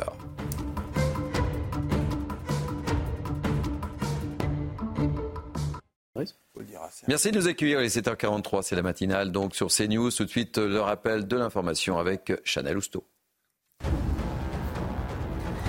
J'ai vécu un holocauste. Ce sont les mots de Miachem, l'ancien otage du Hamas, libéré le 30 novembre dernier, raconte son calvaire vécu pendant ses 54 jours de captivité. Interrogée par la télévision israélienne, elle affirme avoir vécu sur le regard d'un terroriste 24 heures sur 24, 7 jours sur 7. Elle raconte que tout ce temps, elle n'a pas eu le droit de parler et qu'elle n'avait pas fermé l'œil. La franco-israélienne prend la parole pour que tout le monde sache ce qu'il se passe à Gaza. Selon elle, toutes les personnes là-bas sont des terroristes. La France a accueilli deux premiers enfants palestiniens blessés. Ils ont été euh, pris en charge hier dans des services hospitaliers pédiatriques. Une nouvelle opération d'accueil devrait avoir lieu dès la semaine prochaine selon le ministère des Affaires étrangères. Le Quai d'Orsay a rappelé la préoccupation de la France quant à la situation humanitaire à Gaza et réitère son appel à un cessez-le-feu. Et puis un homme soupçonné d'avoir menacé de décapitation la mère de Romans-sur-Isère a été interpellé depuis le drame de Crépol et ses propositions pour lutter contre la délinquance. Marie-Hélène Toraval est visée par de nombreuses menaces. Elle vit actuellement sous protection policière. Le suspect de 26 ans interpellé en Seine-Saint-Denis passera en comparution immédiate dans la journée. Merci beaucoup, euh, Chana. J'ai oublié de le, rappeler, évidemment. Jérôme Béglé est là pour me rappeler à l'ordre, mais Miachem s'est exprimé euh, euh, dans Paris Match. Hein. Oui, elle raconte sa captivité, surtout son retour à la vie. Et la difficulté qu'on a quand on a passé, je crois que c'est 55 jours, 55 jours dans les geôles du Hamas ou assimilés, comment euh, euh, elle a notamment été opérée par un vétérinaire d'une blessure au bras sans, sans antalgique, sans, sans, anesthésie. Et évidemment, elle a été opérée dans des conditions un peu plus humaines en, étant libérée. elle raconte ça, c'est absolument poignant et terrible. C'est important de, de, le dire, Paris Match, évidemment. Allez, place à la rubrique écho. Je vous regarde avec de drôles de Dieu, mon cher euh, Eric de Rigmaten. On parle des assurances et là, vous n'avez pas de très très très très bonnes nouvelles à annoncer à nos téléspectateurs. Bah écoutez, c'est la conséquence de toutes les catastrophes naturelles hein, que l'on a depuis euh, plusieurs années, et surtout cette année. Hein. Le fonds qui doit indemniser les victimes des catastrophes naturelles, il est en déficit d'un milliard neuf. Et euh, donc il ne peut plus couvrir les factures qui arrivent sans arrêt depuis des mois, et même j'allais dire depuis 2015, parce que ce fonds catastrophes naturelles verse plus d'indemnités qu'il ne reçoit de cotisations. Alors, d'abord, 2024, ça va pas être bon. 5 à 6% de hausse pour les habitations, 3 à 4 pour les voitures on sera au-dessus de l'inflation. Or, je me souviens de ce qu'avait dit Bruno Le Maire. Ne vous inquiétez pas, on restera pendant deux ans avec des hausses inférieures à l'inflation. Ben, ça, malheureusement, la promesse ne sera pas tenue. Et concrètement ça sera comment en 2025 Alors 2025, j'allais dire, ça sera pire. Parce que là, on va toucher le problème du doigt. C'est bien fait catastrophes naturelles. Oui, alors là, on parle de la taxe catastrophe naturelle qui est sur votre contrat. Jusqu'à maintenant, bah, on payait 25%, 25 euros pardon, par an pour chaque contrat. On va passer à 41 euros, chose annoncée hier par France Assureur. C'est pas fini parce qu'on sait que ces hausses vont durer jusqu'en 2050. Et oui, c'est, ce sont les conséquences des, des catastrophes qui se succèdent. Alors, quand même, ce qu'il faut comprendre derrière tout ça, c'est que, un, vous avez un bond en avant considérable des coûts de réparation pour l'automobile, mais surtout pour les habitations. On apprend par exemple que vous avez une maison sur deux qui est en zone sensible. Et vous savez, quand vous êtes sur des zones euh, inondables, eh bien, vous avez des fissures qui arrivent dans les façades. Et ça, c'est assez catastrophique pour les habitats. Et puis, il y a des nouvelles dépenses qui arrivent. Les émeutes de plus en plus nombreuses. Le fonds de garantie aux victimes d'actes de terrorisme et autres infractions, comme les manifestations, eh bien, ne parvient plus à indemniser toutes les victimes. Les émeutes urbaines de juin 2023, elles ont coûté 750 millions d'euros. Il y a eu des médiathèques, il y a eu des mairies. Ce sont les villes souvent qui payent elles-mêmes l'État. Donc, mais pour le reste, comme pour les commerçants, bien là, ce sont les assurances. AXA, par exemple, parle de 125 millions d'euros uniquement pour ces émeutes. Alors, vous allez me dire, Thierry, euh, les assureurs sont riches, ils remboursent ah, moi, je mal. Dis pas ça. Je dis rien. C'est ce qu'on lit souvent. C'est la première réaction. Oh, ben, je serais mal remboursé. Mais pas mal avec mon assureur. Je vais vous expliquer pourquoi on dit ça. C'est parce qu'en fait, les assureurs sont internationaux. Ils ont une liste de risques qui augmente avec les séismes, les cyclones, les incendies, les nouveaux risques, les cyberattaques, les guerres, on le voit, les risques nucléaires. Eh bien voilà, il faut donc se réassurer. Ce sont des cotisations de plus en plus lourdes pour les assureurs qui ne peuvent pas supporter tous ces risques. Et ça veut dire que 2022, il y a eu des catastrophes naturelles extraordinaires, les grêles, les tempêtes, les inondations, les sécheresses, les incendies qui ont coûté en France 10 milliards aux mhm. assureurs. Voilà pourquoi aujourd'hui le système est un peu à bout de souffle. Et je, dirais le principe de l'assurance, c'est plus il y a de dégâts, plus ils versent d'indemnités, mais pour qu'on verse des indemnités, il faut des cotisations. Donc c'est pour ça que ça va augmenter pendant pas mal d'années maintenant. J'espérais que vous nous apportiez de bonnes nouvelles ce matin. J'espérais. Allez, merci beaucoup. Le réveillon, c'est dans deux jours, ça, vous le savez évidemment. Et sans vouloir cacher la fête, je vous rappelle que chaque année, 1000 personnes meurent au volant à cause de la consommation d'alcool, Chana. Et on le sait, le nouvel an est souvent bien arrosé. Alors l'association Prévention routière a lancé sa nouvelle campagne de sensibilisation pour vous dissuader de prendre la route euh, quand vous avez bu. Elle propose notamment euh, des simulations, vous l'avez vu, pour prendre conscience des effets de l'alcool au volant, justement. Aminat Adem. Bonjour madame, proposant des équipes de tête qui sont gratuits. À l'approche du réveillon, l'association Prévention routière est sur le pied de guerre. Comme chaque année, des bénévoles proposent aux passants des ateliers sur l'alcool et ses effets. Et il faut dire qu'ils sont très dissuasifs. Je ne boirai pas au volant. Si effectivement l'alcool fait cet effet, je ne suis, pas, je, suis pas fan. Ce sont des lunettes qui euh, simulent la consommation de 2 à 3 verres et qui du coup, enfin, comme vous l'avez vu, euh, enfin, empêchent les gens de, de se mouvoir correctement sur le parcours avec des difficultés de coordination, des troubles de la vision, troubles de l'équilibre. Autre atelier, le dose bar. Celui-ci a pour but de faire prendre conscience de la différence entre les doses d'alcool servies chez soi et celles dans les cafés ou restaurants, souvent mal évaluées par les conducteurs. Je pense qu'on n'a pas assez d'informations là-dessus, sur quelle dose on peut vraiment prendre. Et je pense que oui, vraiment, on, le fait un petit peu au feeling. Selon le baromètre de l'association, près de 3 Français sur 10 prévoient de prendre la route après avoir réveillonné le 31. En moyenne, les Français vont consommer 3,3 verres, ce qui est un petit peu moins que l'année dernière, mais nous, on considère qu'il y a peut-être une notion euh, conjoncturelle et économique par rapport à cette diminution de, de la consommation euh, d'alcool. Mais 3,3 verres, c'est déjà largement au-dessus euh, de ce qui est autorisé légalement et surtout ce qui peut être dangereux. Pour rappel, la limite est fixée à 0,5 g d'alcool dans le sang, soit deux verres, pour pouvoir conduire. Allez, on part en publicité. On va retrouver Jérôme Béglé, directeur de rédaction de Paris Match, qui a plein de choses à nous dire, plein de scoops à nous révéler, évidemment, avec remaniement, Elisabeth Borne, partira, partira pas. Ça me passionne. Restez avec nous. Ça se passe sur CNews. À tout de suite. 7h52, place à la politique dans la matinale de CNews avec euh, Jérôme Béglé, directeur de la rédaction de Paris Match, que je regarde avec une grande attention, qui a plein d'informations. On vous écoute avec une grande attention. Remaniement, qui part, qui reste, qui va potentiellement arriver. Je vous attends au virage. Même dans la majorité, on donne pas cher aujourd'hui de la peau de l'actuel locataire de Matignon. Et le jeudi pronostic bat donc son plein. Alors, comme une alliance, même limitée de circonstances, avec la droite est de plus en plus en vogue, on va évidemment recruter les éventuels successeurs de Mme Borne chez les LR ou les ex-LR.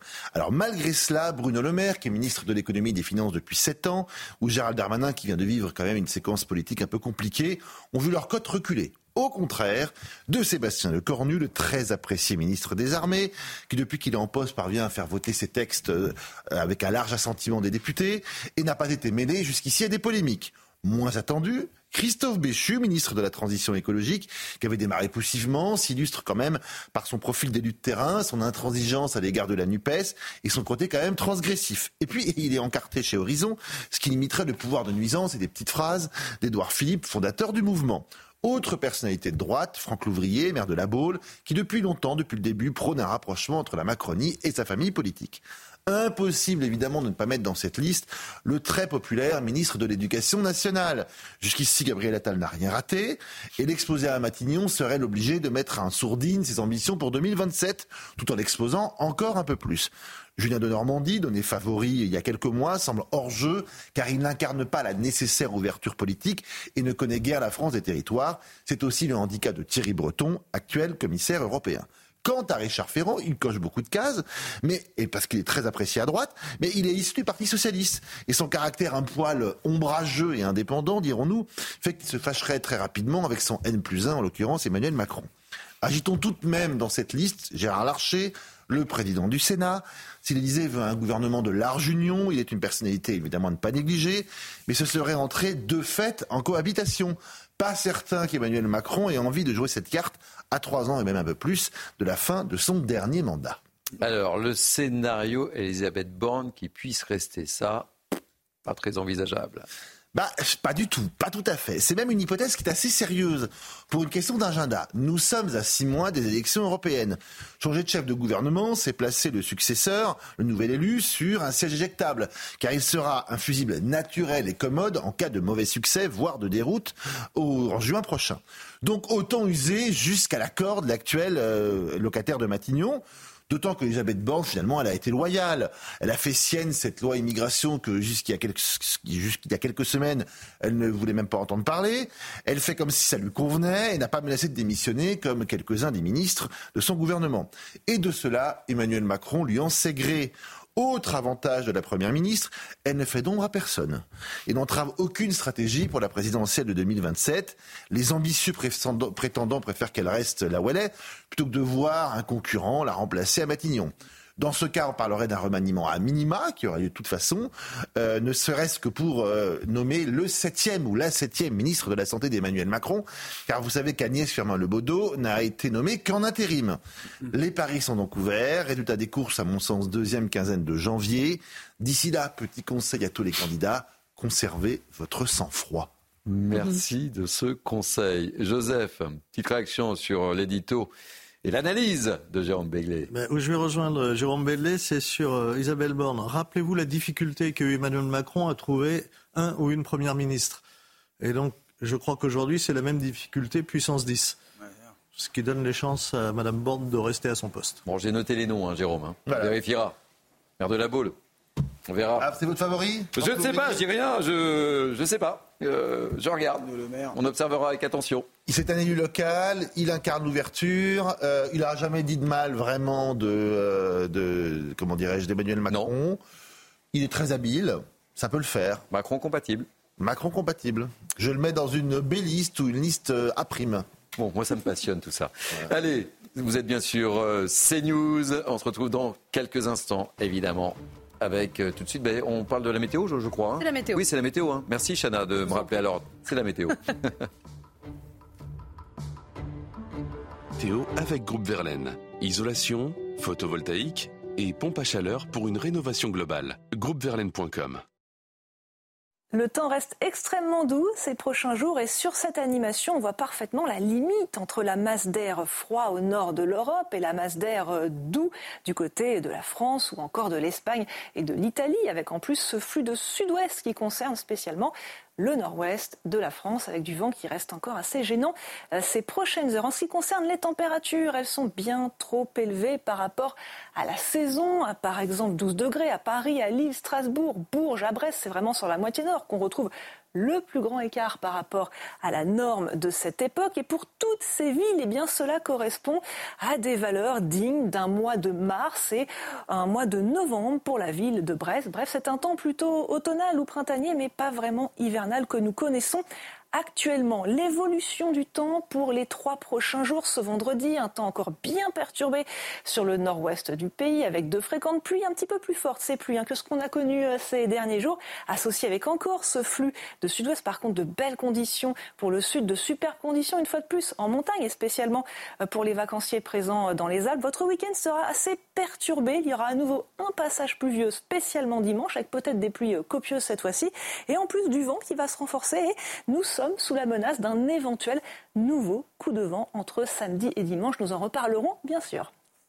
C'était la météo avec Groupe Verlaine. Isolation, photovoltaïque et pompe à chaleur pour une rénovation globale. Groupeverlaine.com et nous sommes pile poil à l'heure, il est 8h sur CNews. Tout de suite, les titres de votre journal de 8h.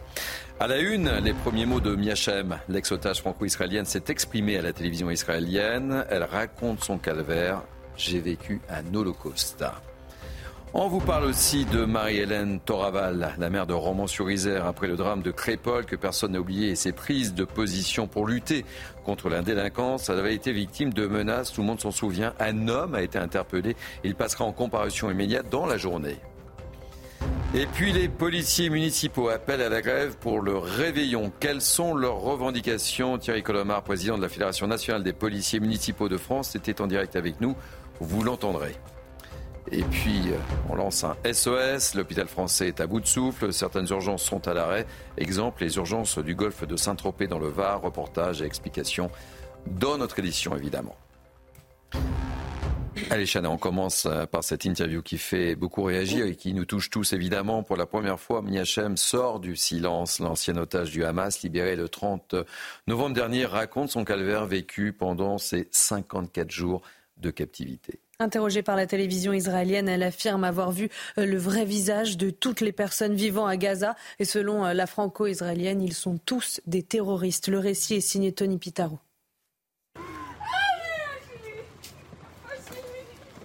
C'est une séquence qui a fait le tour du monde. Le 30 novembre dernier, Miachem retrouvait sa mère après 55 jours retenus par le Hamas. Enfermée dans une pièce sombre avec l'interdiction de parler, elle raconte l'enfer qu'elle a vécu.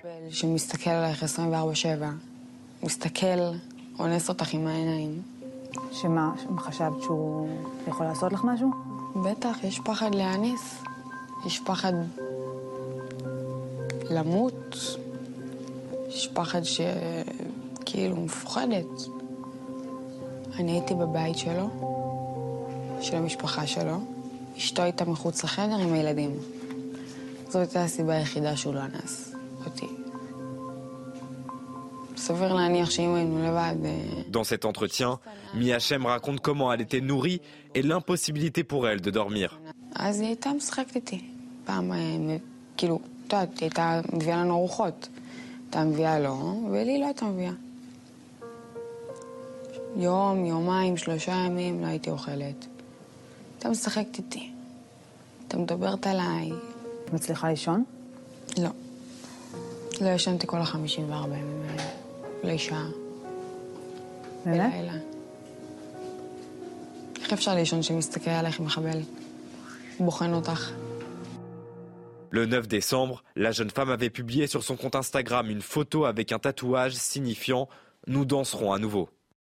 et Chana, des délégations de groupes terroristes palestiniens sont arrivées au Caire pour discuter d'un plan de paix. Alors pour Israël, cette démarche est prématurée. Harold Iman, que peut-on euh, espérer? Alors, pour l'instant, euh, ça bloque côté Israël, mais euh, il est vrai que le djihad islamique, qui est l'autre groupe terroriste qui participe à cette guerre, et le Hamas ont des délégations à, au Caire. Et euh, l'Égypte voudrait qu'on passe un plan de paix euh, gradué avec euh, une trêve, des échanges d'otages pour chaque minute. Qu'on revienne à l'ancien système qu'on avait, tant d'otages par jour, tant de prisonniers palestiniens relâchés et euh, une halte au bombardement. Mais ça ne plaît pas vraiment euh, au Hamas déjà. Et du côté euh, Israël, eh bien, on ne veut pas trop s'engager là-dedans publiquement, même si derrière les États-Unis et le reste de la communauté internationale voudraient justement qu'un plan de paix émerge. Merci beaucoup, Harold Iman. Un homme soupçonné d'avoir menacé de décapitation la mère de Romans-sur-Isère a été euh, interpellé depuis le drame de Crépol et ses propositions pour lutter contre la délinquance. Marie-Hélène Toraval est visée par de nombreuses menaces, Chana. Elle vit actuellement sous protection policière. Le suspect de 26 ans interpellé en Seine-Saint-Denis passera en comparution immédiate dans la journée. Florian Doré et Mathilde Couvillard-Fleurnois.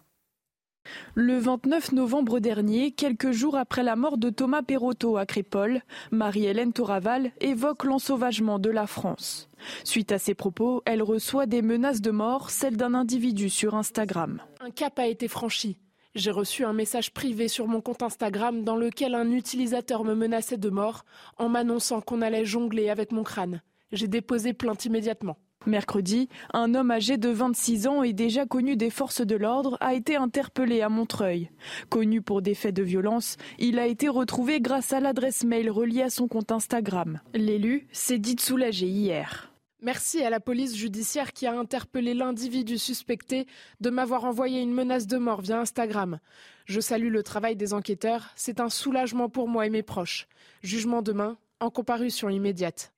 Aujourd'hui, il sera jugé en comparution immédiate par le tribunal correctionnel de Valence. Début décembre, un homme avait déjà été condamné à huit mois de prison ferme pour outrage à l'encontre de la mère de Romans-sur-Isère.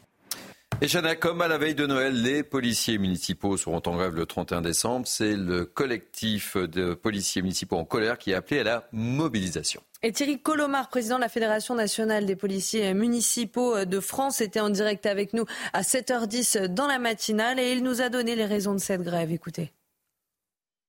Ça fait 30 euh, ans maintenant que euh, les gouvernements qui se sont succédés nous ont donné de plus en plus de prérogatives, euh, prérogatives donc euh, que nous appliquons sur la voie publique et qui nous font courir des risques comme toutes les forces de police ou de gendarmerie qui sont exactement les mêmes. Nous avons eu des morts hein, en 15 ans, nous avons eu des morts par balle, par couteau, nous avons des blessés, nous nous faisons insulter, cracher dessus, nous nous faisons tabasser comme il peut arriver aux forces de l'ordre étatiques. Euh, les enfants aussi, hein, nos enfants se font euh, traiter de sale flics euh, dans, les cours d'école. Aujourd'hui, les, gens ne font pas la différence entre la police municipale et la police nationale. seul seul l'État, quelque part, fait cette différence.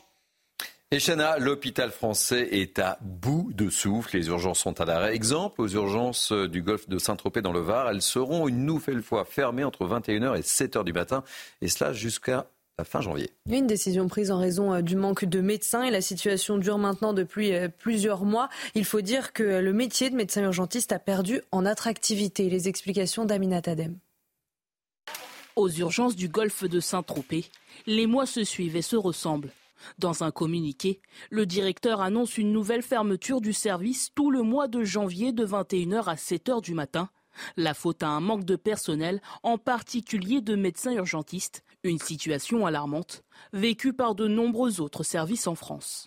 C'est un phénomène qui n'épargne aucune région, y compris les plus attractives sur le papier, hein, comme Saint-Tropez. C'est avant tout un manque de médecins et c'est aussi un manque d'infirmiers dans certains services. Quand il n'y a plus assez de médecins dans un service, on ne peut plus boucler une liste de garde et faire en sorte qu'un service soit ouvert 24 heures sur 24 ça ne fait effectivement que s'aggraver. Pour ce médecin, pas d'autre solution que de revoir l'attractivité autour des métiers hospitaliers. Il faut être capable de créer des conditions de travail qui vont leur donner envie de rester. C'est pareil pour les médecins. Il faut reconnaître leur ancienneté, il faut bien rémunérer le travail de nuit, il faut faire en sorte de rouvrir des lits à l'hôpital, il faut restaurer l'accès aux soins en ville et il faut former plus de médecins. Et contrairement à ce qu'on dit depuis des mois et des années, qu'on a supprimé le numerus euh, clausus, réellement augmenter le nombre de médecins en France, c'est pas fait. Face aux tensions en termes de recrutement à l'hôpital public, les soignants devraient bénéficier d'une légère revalorisation au 1er janvier pour le travail des dimanches, des jours fériés et le travail de nuit. Et tout de suite, la grande interview politique CNews Europe, hein, présentée par Yohann Ussa. Yohann reçoit euh, Maude Bréjon, député Renaissance, Théo de Seine. On se retrouve juste après l'interview.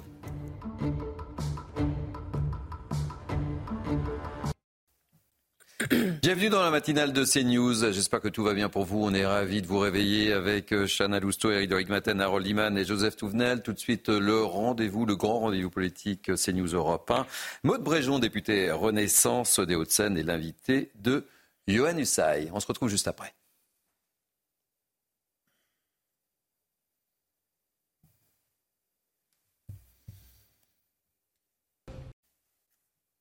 Bonjour Maud Brejon. Bonjour. Soyez la bienvenue en direct sur CNews et sur Europe 1. Dimanche soir, Emmanuel Macron présentera ses vœux aux Français. Il parlera des grandes réformes à venir. Quelles sont selon vous ces grandes réformes? Que faudrait-il réformer en priorité en 2024 D'abord, si vous me permettez de regarder euh, une minute dans le rétroviseur, ce qu'on a fait euh, sur les 12 derniers mois, ça a été une année de réformes courageuses la réforme des retraites, vous en avez beaucoup parlé sur vos plateaux, euh, qui était une réforme difficile mais qu'on a menée la réforme de l'assurance chômage, et puis euh, récemment euh, cette grande loi sur l'immigration. Sur l'immigration, on en a beaucoup parlé, mais je voudrais vraiment qu'on se projette sur ce qui va arriver, Maud Brejon, parce que c'est ce qui intéresse les Français. Que va-t-il se passer en 2024 Dans une année qui sera une année française et européenne? Une année française avec euh, des rendez-vous importants, les Jeux Olympiques, évidemment, le 80e anniversaire du débarquement, la reconstruction de Notre-Dame qu'on va réussir à faire, et puis une année européenne, parce qu'on a un grand rendez-vous le 9 juin prochain avec ces élections européennes. Moi, vous savez, quand je me suis engagée en politique euh, en 2017, euh, je venais de la société civile. Euh, ce qui m'a marqué, une des images que j'ai trouvées frappantes, c'est que Emmanuel Macron, le candidat, était le seul, et ça a été également le cas en 2022, à arborer fièrement ce drapeau européen. Et donc pour nous, ce sera indéniablement un rendez-vous extrêmement important. Tout cela est très bien, Maud Brejon. Les JO, la reconstruction de Notre-Dame, c'est formidable. Des élections européennes à venir, mais ça n'est pas ça qu'attendent les Français. Ça n'est pas ça qui va changer leur vie. Mais on change leur vie depuis six ans et demi, pardonnez-moi. Mais vous avez, euh, le sentiment qu'aujourd'hui, les Français sont satisfaits, qu'ils sont plus heureux, plus satisfaits aujourd'hui qu'en 2017 Moi, quand je vais dans ma circonscription, je suis élu. Euh, j'entends les difficultés des gens, j'entends les difficultés sur le pouvoir d'achat, j'entends les attentes en matière de sécurité, j'entends les attentes en matière de santé. Mais qu'est-ce que je vois? Je vois qu'on a recruté 10 000 forces de l'ordre supplémentaires. Je vois qu'on a eu une hausse du budget de la justice qu'aucun gouvernement n'avait mis en place auparavant. Je vois qu'on travaille sur l'écologie. Je vois qu'on s'est engagé et on va réussir à le faire, à augmenter les enseignants, tous les enseignants, de 10%. Je ne vous dis pas que tout est parfait. Je, ne vous dis pas qu'il ne reste pas des choses à faire. Et on va continuer dans ce sens-là. Je pense par exemple à la question du plein emploi, je pense à la question du pouvoir d'achat. Euh, mais je, je, je veux qu'on regarde ce qui a été fait sur le temps long bien, des deux quinquennats du président quand même de la République. Très satisfaite ce matin de ce bilan. Est-ce que vous avez non mais est-ce que vous avez le sentiment que les Français connaissent plus ou moins de difficultés aujourd'hui qu'en 2017 lorsqu'Emmanuel Macron est arrivé au pouvoir? Euh, Ce que je vois, c'est que d'une part, euh, en six ans et demi, euh, on a euh, réarmé l'État. Vous ne voulez pas Non, non. répondre à cette Ah bah, question. attendez. Non, mais plus ou moins de Si- si vous difficultés me- pour les Français aujourd'hui, oui ou non? Ah, je, je vois que sur euh, un nombre important de sujets, oui, on a, on a amélioré les choses. Vous- vous avez Je- je- amélioré je la ne vie dis pas des que tout Français. est parfait, mais moi je suis fier de l'action qui est menée par le président de la République. Alors peut-être que vous êtes pas- que vous n'êtes pas d'accord, peut-être que ça vous plaît pas. simplement la Euh, question. moi je vous dis que je suis fier d'être engagé euh, aux côtés d'Emmanuel Macron depuis six ans et demi, même si je le sais et on le sait, c'est pas facile pour les gens, parce que encore une fois. je- C'est important. Le président de la République, il a un petit peu payé les factures des autres. Mais ce qu'on a mis en place, encore une fois, pour la sécurité, ce qu'on a mis en place pour la justice, ce qu'on met en place pour l'école, c'est des choses qui sont importantes. Et pour l'hôpital, je voudrais qu'on parle de l'hôpital, parce que précisément ce qui se passe à l'hôpital Georges Pompidou interpelle beaucoup, notamment sur les réseaux sociaux, choque beaucoup les Français. Euh, L'établissement public donc euh, appelle à la générosité afin de s'équiper d'un scanner. L'hôpital Georges Pompidou lance une cagnotte en ligne pour pouvoir acheter un scanner. Nous sommes en France le pays développé où l'on paye le plus d'impôts et un hôpital tel que l'hôpital Georges Pompidou est obligé de lancer une cagnotte en ligne pour s'équiper d'un scanner, Moc Brejon. Est-ce que ça vous choque? Je comprends que ça puisse euh, étonner euh, les internautes. euh, Étonné ou je- il y a peut-être une forme de maladresse là-dedans. Moi, je vais vous dire, on a passé des heures dans l'hémicycle à étudier ce qu'on appelle le projet de loi de finances de la sécurité sociale. C'est plusieurs, plusieurs centaines de milliards d'euros pour notre système de santé. Euh, donc je ne peux pas laisser dire que l'État laisserait le système de santé en déshérence. C'est complètement faux. Voilà, maintenant, il y a peut-être effectivement une, euh, une maladresse dans la façon dont cette euh, cagnotte, euh, j'en connais pas les détails, Une a été, mais- lancée- a été lancée. Non, non, mais attendez. Moi, ce que je voudrais dire aux gens qui nous regardent, c'est que jamais on a laissé tomber l'hôpital public, d'accord? On l'a vu pendant le Ségur. On a été là avant le Covid. On sera là. On a été là après le Covid. On continuera d'être là.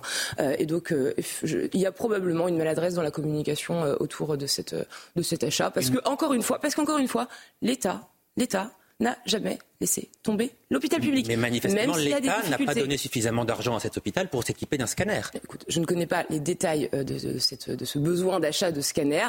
Euh, je comprends qu'encore une fois, les gens puissent être étonnés, les gens puissent être choqués. Euh, moi, je suis là pour leur dire qu'on continuera à soutenir l'hôpital public et à redresser l'hôpital public qui a été laissé en déshérence depuis des dizaines d'années. Depuis des dizaines d'années. Alors il y aura aussi en 2024, en, en janvier, un énigme- énigmatique rendez-vous avec la nation.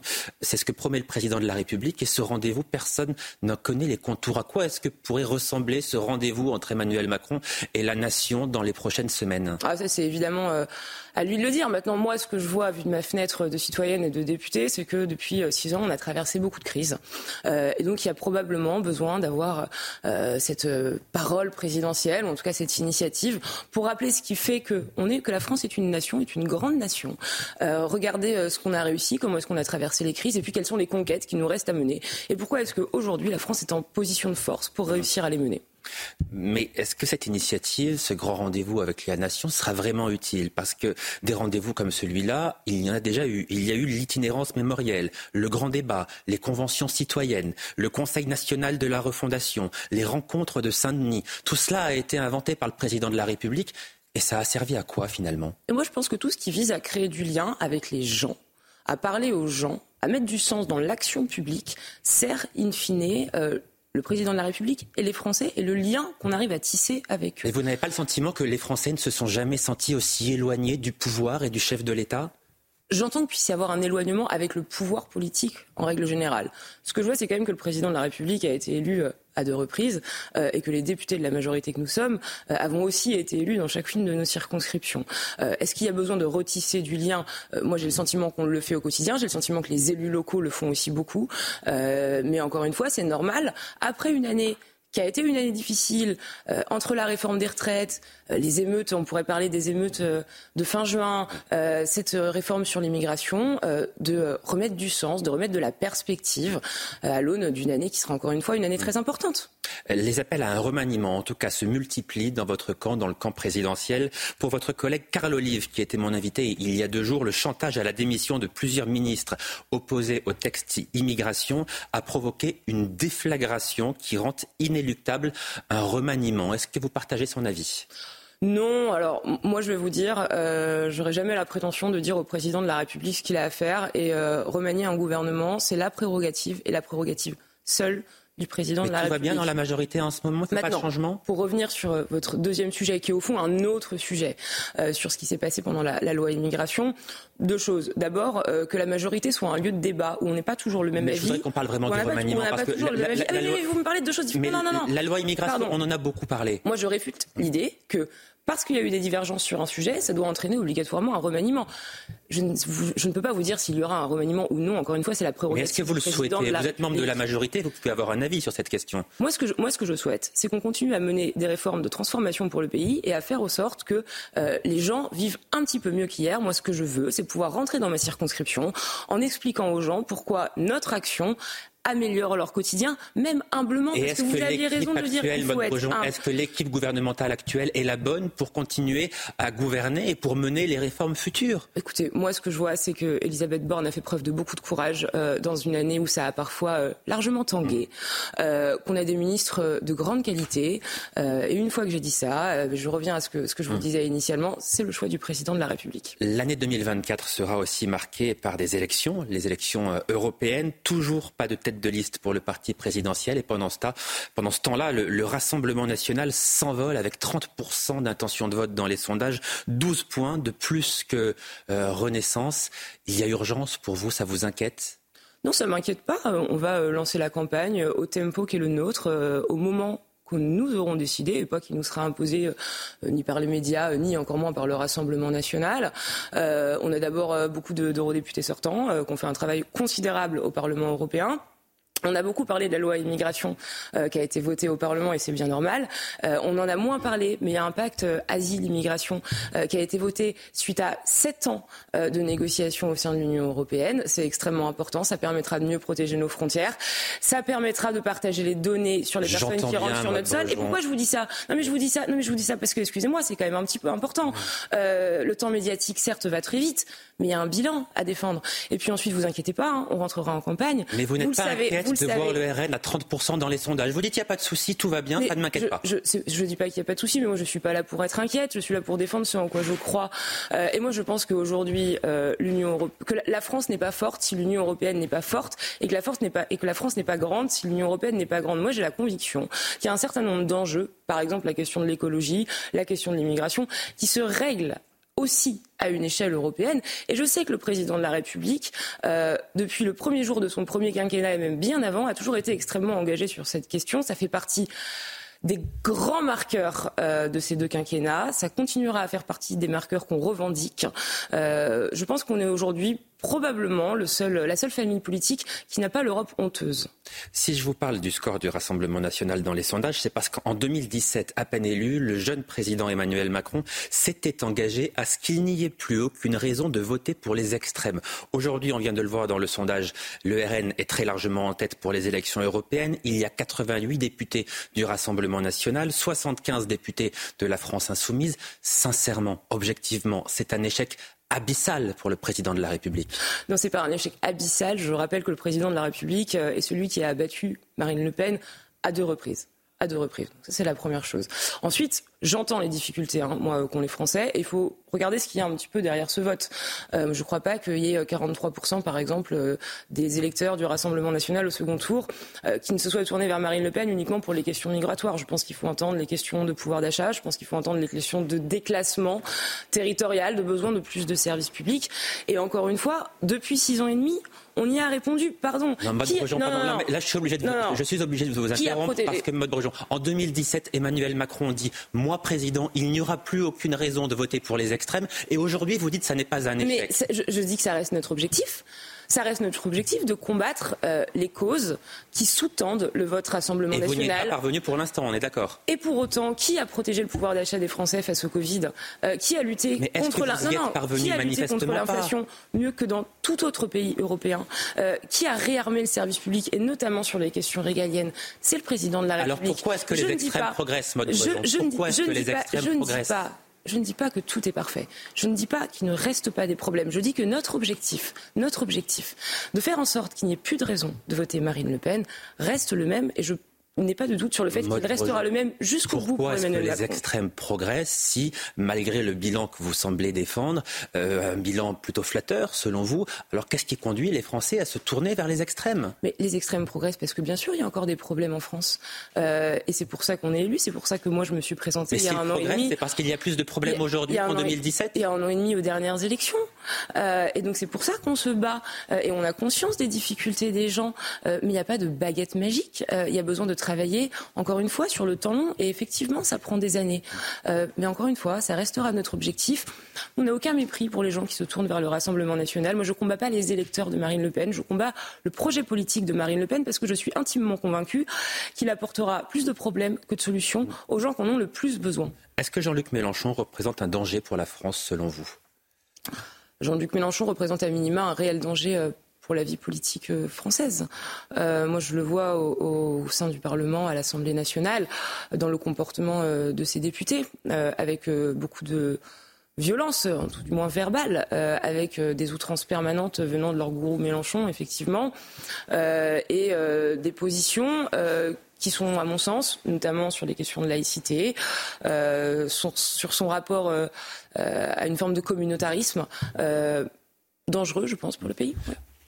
Entre un second tour, entre Jean-Luc Mélenchon et Marine Le Pen, vous votez pour qui? Pour Emmanuel Macron.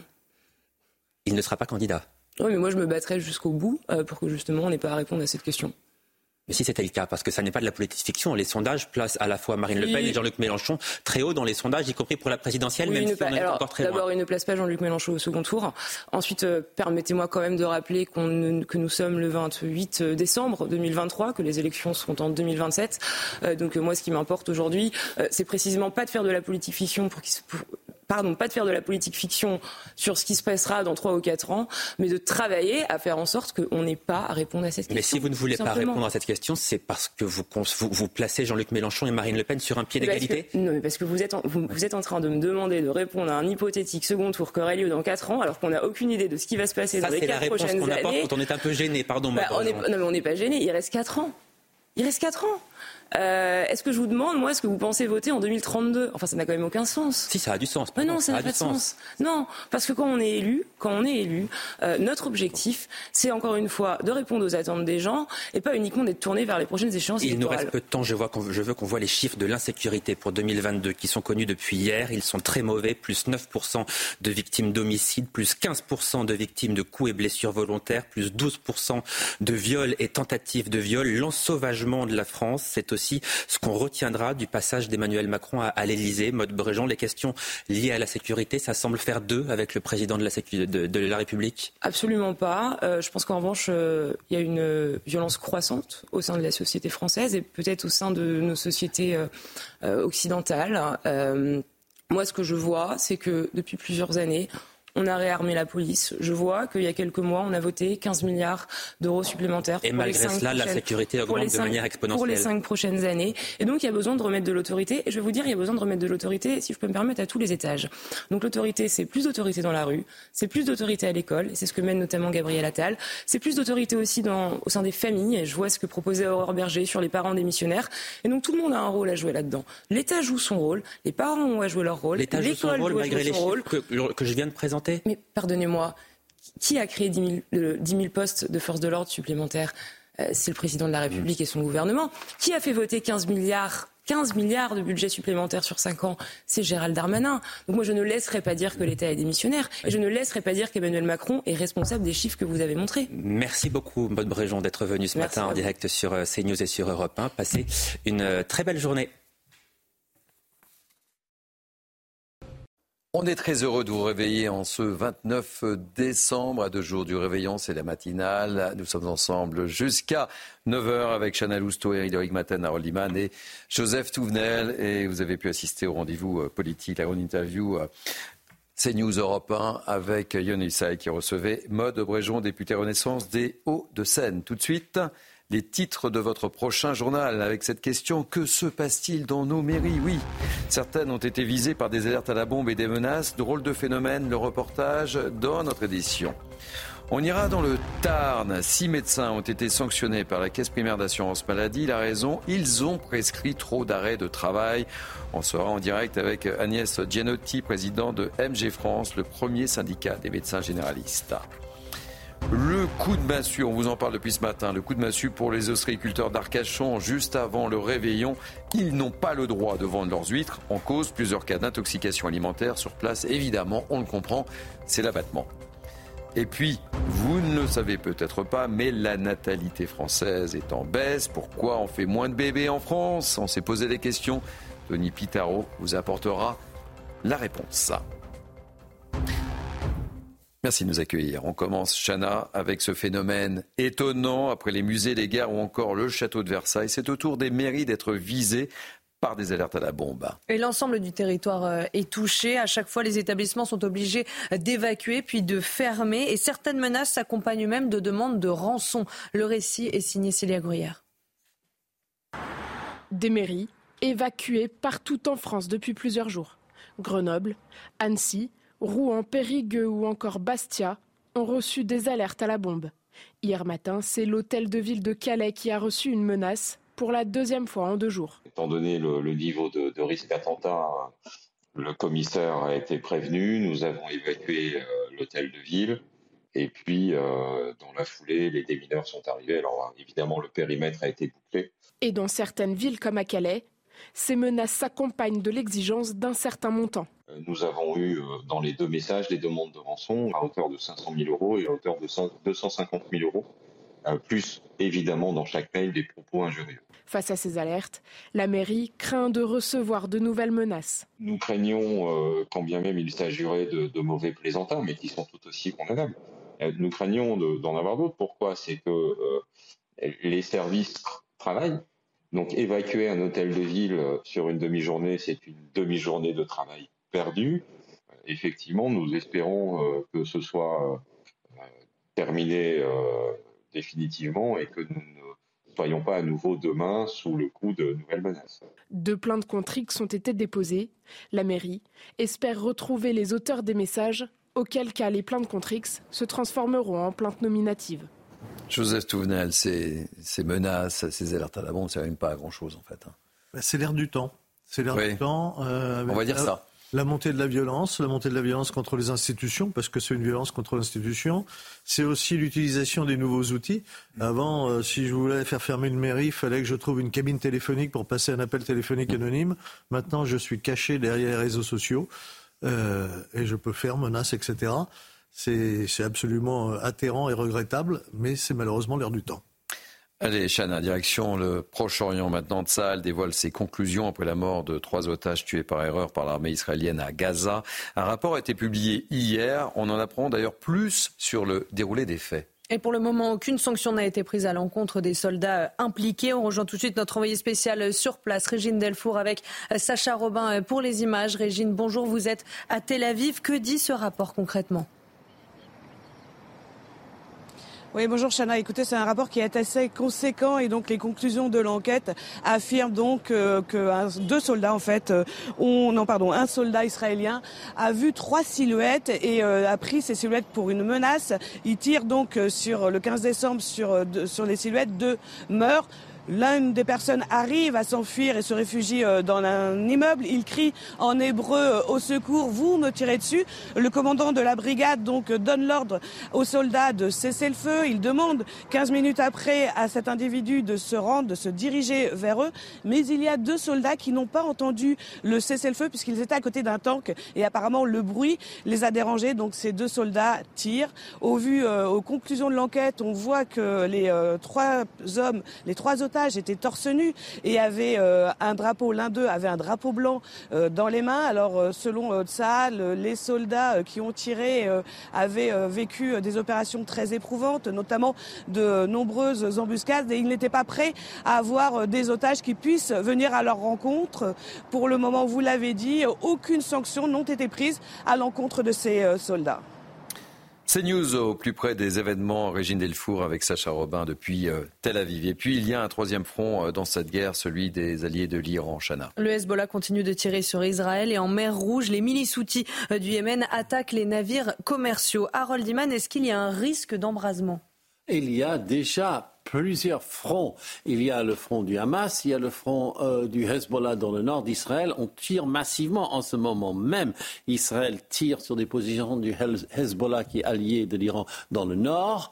Euh, d'Israël et au-delà, dans le sud donc du Liban. Et puis il y a un troisième front qui est celui de la mer Rouge, où les Houthis, qui sont, euh, si vous voulez, la République du Yémen, une partie qui s'est scindée et devenue indépendante euh, et qui est donc liée à l'Iran, tirent sur tous les navires qui passent et donc les, la marine américaine doit intercepter les missiles, ils l'ont fait hier, intercepter les drones, même la marine française qui participe à ces patrouilles maritimes de plus en plus énormes, euh, doit tirer pour préserver la navigation qui va vers le port d'Elat ou qui traverse le canal de Suez? Les Houthis ne font pas la différence, tout le monde qui passe par là est en train d'aider objectivement Israël. Donc voilà le troisième front qui ne fait que s'aggraver. Merci beaucoup Harold Iman. Place maintenant à notre nouvelle invité dans la matinale de CNews. Nous sommes avec Agnès Gianotti, présidente de MG France. Merci euh, Agnès d'avoir accepté notre invitation. On voulait absolument vous, vous avoir sur cette affaire. Euh, six médecins on l'évoquait, sanctionnés dans le Tarn pour avoir prescrit trop d'arrêts maladie juste, mais vraiment juste avant Noël. Quelle est votre réaction, Agnès Gianotti? Ah, c'est le début de la concrétisation d'une grande campagne de pression sur la profession qui a commencé au mois de juin dernier et où le but euh, de la CNAM avec le ministère de l'économie derrière, c'est de faire pression sur l'ensemble des médecins traitants pour qu'ils diminuent le nombre d'arrêts de travail prescrits. La question posée n'étant pas est-ce qu'ils sont justifiés ou pas, c'est simplement il faut que ça coûte moins cher, donc débrouillez-vous. Cette décision pour vous est un non-sens? Absolument, parce que en fait, pour pouvoir trouver des entre guillemets victimes euh, expiatoires, que sont ces médecins traitants qui ont été épinglés, euh, la CNAM procède à des redressements statistiques. En fait, c'est des torsions statistiques. Euh, imaginez que vous êtes un médecin généraliste avec beaucoup de personnes âgées. Euh, donc le nombre de gens que vous pouvez arrêter est inférieur à la moyenne régionale, ou alors au contraire beaucoup d'enfants.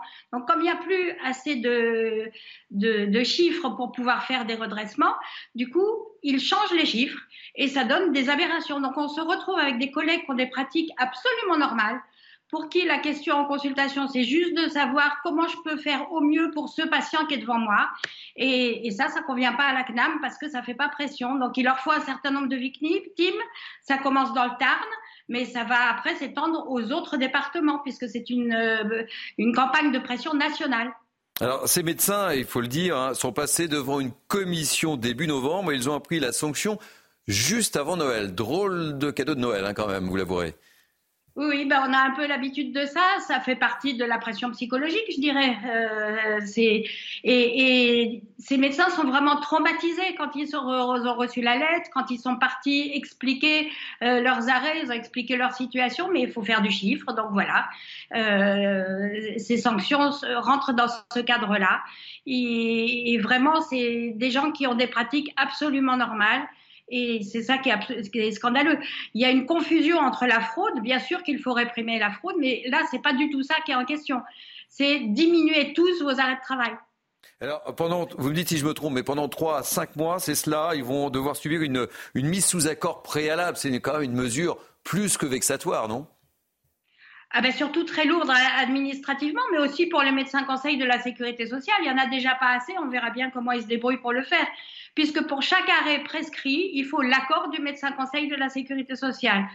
Donc, dans les faits, quand il y a des mises sous objectifs comme ça qui sont réalisées, c'est plus de 90 voire 95 des, des arrêts qui sont validés. Donc, c'est vraiment euh, une mesure, c'est une mesure de pression psychologique. Et d'ailleurs, il y a certains médecins en France qui ont reçu les menaces de, de la sécurité sociale de leur département qui vont déplaquer, qui vont s'en aller, qui disent j'ai pas fait médecine pour ça. Moi, je suis là pour soigner les gens. Je suis pas là pour passer au tribunal. Il y a une pétition qui circule, hein vous me confirmez?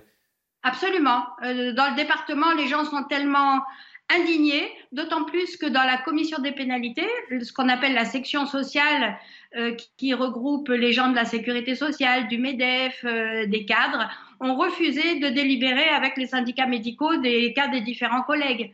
Donc euh, voilà, c'est une fin de non-recevoir. Eric de Maten, qui est notre spécialiste économie, a une question à vous poser. Une dernière question, Agnès. Oui, il y a des sites internet qui se vantent de pouvoir délivrer des arrêts maladie. Qu'est-ce que vous dites? Ah bah, les sites internet, c'est les pratiques qu'il faut interdire. On ne dit pas qu'il ne faut pas travailler sur les arrêts de travail. On ne dit pas qu'il faut travailler sur les causes profondes des arrêts des gens. C'est les arrêts de longue durée qui, coûtent cher d'ailleurs. Ce n'est pas les arrêts de ces sites. Mais les pratiques abusives des plateformes de téléconsultation ou des sites internet, ça, faut absolument les interdire. Mais nous, on connaît les gens, on les suit, on les voit, on les revoit. Euh, ça n'a rien à voir. Ça risque de dégoûter euh, une nouvelle génération de, médecins, ce type d'agissement, non, euh, Agnès? Absolument. On a déjà des cas de gens qui ont dit qu'ils allaient déplaquer, que vraiment ils, en avaient marre, ils n'étaient pas là pour ça, quoi. Alors qu'on manque de médecins traitants, donc c'est quand même un comble. Qu'est-ce qu'on veut? On veut dégoûter les gens de faire cette profession la plus difficile. Et les contrôles ne portent que sur les médecins généralistes traitants, hein, pas sur les autres. Merci beaucoup en tous les cas pour votre témoignage, Agnès Gianotti. Je rappelle que vous êtes présidente de MG France. Joseph Tounel. Réaction. Ce qu'on a du mal à comprendre, c'est que visiblement il y a une machine administrative mm. qui s'est mise en route et qui fait des statistiques. Et là, ben voilà, trop d'arrêts. Bon, puni. Mais trop d'arrêts par rapport à quoi Ça a été dit, ça peut être une population plus âgée, ça peut être euh, à un moment donné euh, un endroit où il y a plus de grippe, plus de fatigue, plus de stress. C'est très difficile à déterminer. Mais si vraiment ces médecins étaient fautifs, alors il faudrait les radier, il faut mm-hmm. aller jusqu'au bout. C'est-à-dire, soit ce sont des escrocs, mm-hmm. Et dans ces cas-là, il faut aller jusqu'au bout, ce qui n'est pas le cas. Puisqu'on dit on va vous mettre sous tutelle et que ça, ça veut strictement rien dire. Soit ils font leur travail. Il y aura encore plus de papasserie, ça va alourdir en plus leur, et on a l'impression, et, et, et quand on parle de désert médical, euh, la, bah commission dont elle nous parle avec des gens qui refusent de siéger en disant, euh, mm. c'est qu'il y, a vraiment un problème de, un problème de fond là, euh, et, qui paraît quand même très injuste. Après, moi, je ne suis pas pour les arrêts de travail mm. répétition fait mm-hmm. facilement. Mais c'est pas c'est pas parce qu'il y a un système qui nous dit à un moment donné il y en a plus que la moyenne qu'il euh, ne fallait pas les faire. Allez, on enchaîne avec ce gros coup dur dont on vous parle depuis ce matin pour les ostréiculteurs du bassin d'Arcachon. À deux jours du Nouvel An, leurs huîtres sont interdites à la vente après plusieurs cas de toxi-infection alimentaire, Chana. Et les pertes estimées sont considérables. Je rappelle que les huîtres du bassin d'Arcachon représentent 10% de la production nationale. Chloé Tarka. Un coup dur pour les ostréiculteurs du bassin d'Arcachon à trois jours du Nouvel An. Leurs huîtres seront absentes des tables de fête cette année. Mercredi, la préfecture de Gironde a annoncé interdire jusqu'à nouvel ordre la pêche, la récolte et la commercialisation de l'ensemble de leurs coquillages après des cas d'intoxication alimentaire. Une épreuve difficile pour ces ostréiculteurs. Là, les commandes commencent à bien bien s'annuler. Donc là, on va estimer ça à, peu près euh, à 20%, entre 20 et 30% du chiffre d'affaires. C'est un grand coup dur euh, parce qu'après le bain d'Arguin, euh, l'épisode des tempêtes qu'on a eu, euh, plus là maintenant la fermeture euh, des huîtres, c'est un grand coup dur euh, au moment des fêtes, puisque c'est une grosse période de l'année. Mise en cause par les ostréiculteurs, la mauvaise gestion des eaux pluviales après les grosses intempéries de cet automne ayant engendré des débordements qui auraient contaminé les zones d'élevage. La pluviométrie du mois de novembre par rapport aux dix dernières années correspond à la moitié d'une année. Donc effectivement c'est considérable pour le bassin d'Arcachon. Donc il y a un réseau d'eau pluviale comme un réseau d'assainissement qui est calibré, qui est bien calibré. Par contre effectivement avec des événements euh, de, de cette importance-là, euh, on n'a pas pu faire face. Selon les derniers chiffres du comité régional de conchiliculture du bassin d'Arcachon, la production locale d'huîtres représente 10% de la production nationale. Le syndicat craint une crise économique sans précédent.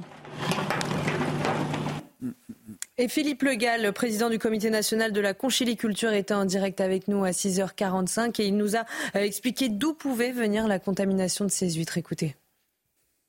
Surtout littoral français, effectivement, on connaît ce, problème. Hein. C'est lié, ben, bien sûr, nos gastroentérites humaines que nous avons tous les hivers, je dirais d'une manière normale. Euh, donc forcément, euh, nous, faisons dans, tout ce qui est toilette et donc ça part dans le réseau d'assainissement collectif ou non collectif. Et, le problème, lorsqu'on a beaucoup de pluviométrie, eh bien, euh, ces stations ne peuvent pas absorber ou traiter toutes les, matières et ça fait que ça part dans les rivières, dans les océans, et, et ce qui nous pose problème. Chana, que se passe-t-il? La natalité française est en berne, on en parle depuis ce matin, et oui, la France n'enfante plus. Oui, pour que euh, les générations soient renouvelées, il faudrait euh, que chaque femme mette au monde deux enfants en moyenne et on est loin du compte. La situation n'a fait que s'aggraver ces dernières années, comme nous l'explique Tony Pitaro. Au 1er janvier 2021, 67 408 000 personnes vivaient en France, soit une croissance moyenne de 0,3% par an depuis 2015, contre 0,5% entre 2010 et 2015. Des chiffres qui ne surprennent pas ce sociologue. Il y a une baisse de la natalité en France depuis, euh, maintenant euh, de nombreuses années. Les gens font insuffisamment d'enfants au, euh, au, regard de ce qui serait nécessaire. C'est-à-dire qu'on, euh, ce qui serait nécessaire, c'est euh, que les générations soient renouvelées. Il faudrait que chaque femme ait 2,1 enfants. Voilà. Donc on va dire deux pour la simplicité. Ça permettrait le renouvellement des, des générations et ça, ça n'est plus le cas depuis maintenant 1974. On est en dessous. Un phénomène qui va accélérer le vieillissement de la population et qui inquiète. Vous vous rappelez des mots du président sur la Startup Nation? Vous comprenez bien que euh, avec un, euh, un, pourcentage considérable de la population qui va relever de ce qu'on appelait autrefois euh, le troisième âge, ce projet va avoir plus que du plomb dans l'aile. Et pour financer le système de protection sociale, il faut qu'il y ait des, des, gens qui soient des cotisants, donc qui soient des gens qui soient en âge de travailler, de participer euh, à l'économie. À noter qu'entre 2015 et 2021, la population a augmenté deux fois plus rapidement dans l'espace urbain que dans l'espace rural. Joseph Touvenel, on n'enfante plus assez en France. Oui, alors il y, y, a plusieurs causes. Il y a d'abord euh, l'angoisse de l'avenir, ça joue. Euh, les difficultés de se loger. Si j'ai une famille, si j'ai des enfants, il faut que je me loge, ça coûte très cher, c'est très difficile. Et puis, l'écroulement de la politique familiale. Si on regarde sur 20 ans, la politique familiale française, elle régresse, elle régresse, elle régresse tellement qu'il y a des mauvaises idées qui sont mises en place. Je prendrai qu'un seul exemple, le congé parental. Congé parental, avant, euh, il y avait un délai et le couple choisissait librement qui prenait le congé parental, s'il se le partageait ou pas. Maintenant, ce congé est réduit de moitié si ce n'est pas l'homme et la femme qui le partagent. C'est-à-dire que l'État s'est mis dans la vie des couples en décidant où vous prenez chacun la moitié du congé ou c'est un demi-congé.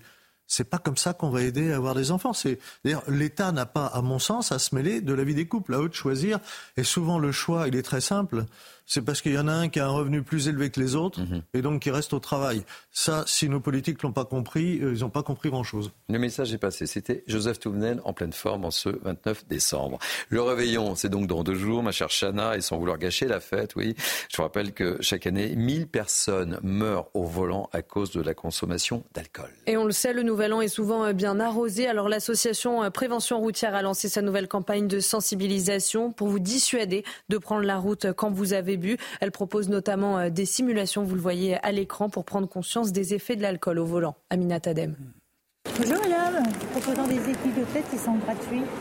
À l'approche du réveillon, l'association Prévention routière est sur le pied de guerre.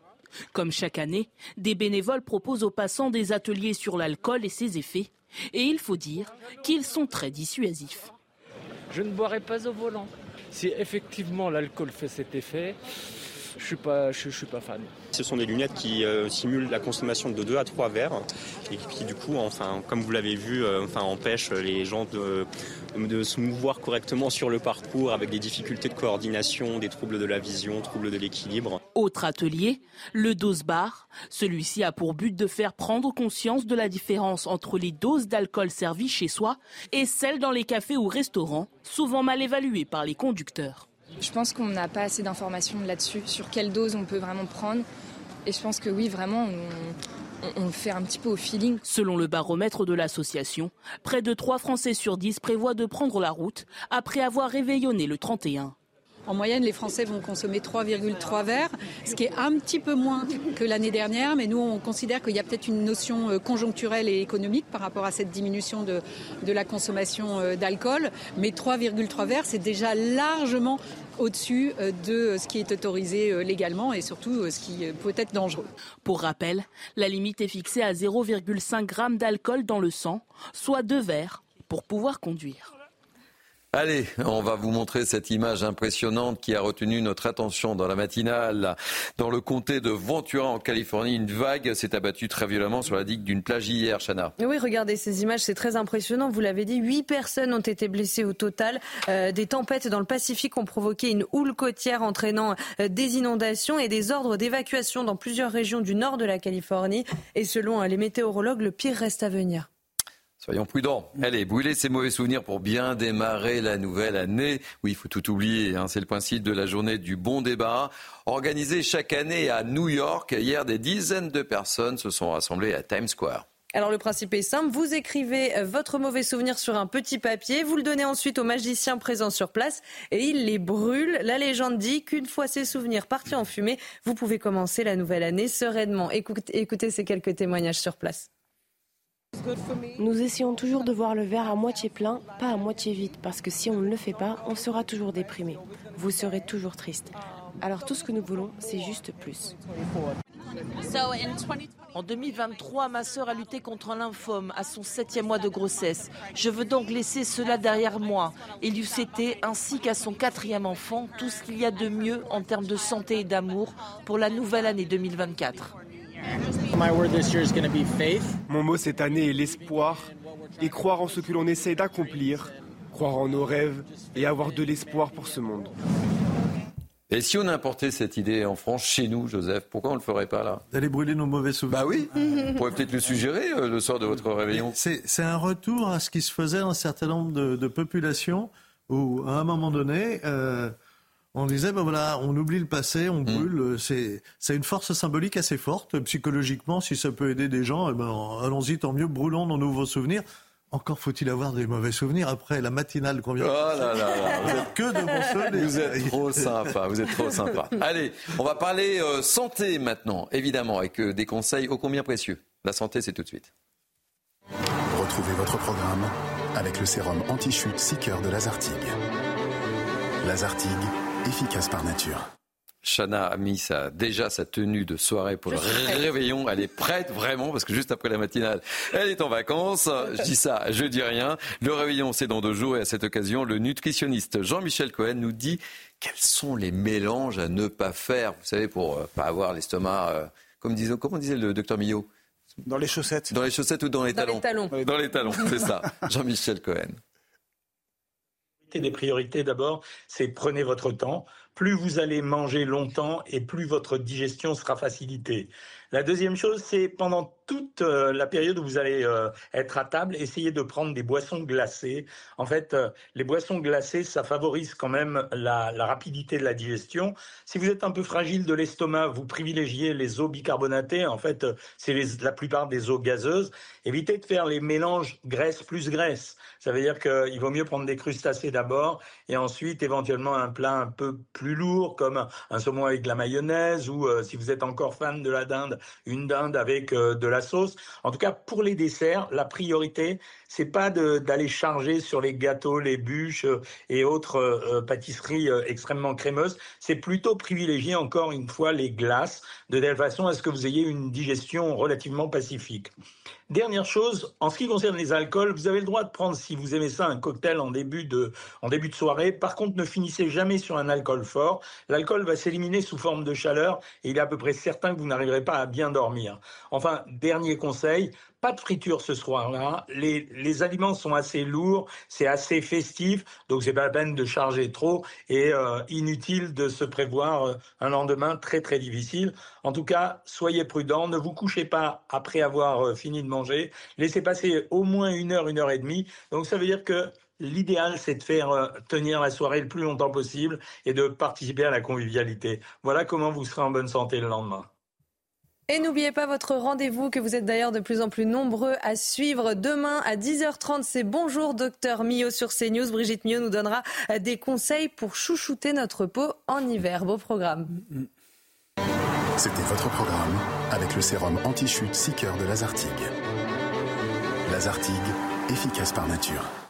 8h54, c'est fini la matinale. Ça y est. Ça va, ça s'est bien passé Et puis les bons Très conseils, hein, j'ai compris. Oui. c'est Carottes bouillies, mandarines et un verre d'eau gazeuse, c'est la fête. Allez, merci pour votre grande fidélité à ce rendez-vous. Ça nous a bien fait plaisir. Merci euh, Chana, bonnes vacances. Reposez-vous bien. C'était un plaisir de travailler à vos côtés.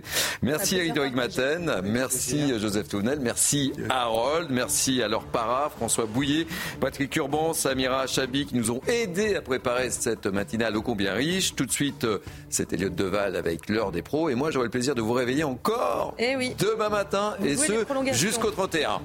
Et je salue la technique évidemment. J'ai pas tous les noms, je les félicite. Profitez bien également. Bye bye et passez une très très très belle journée sur CNews.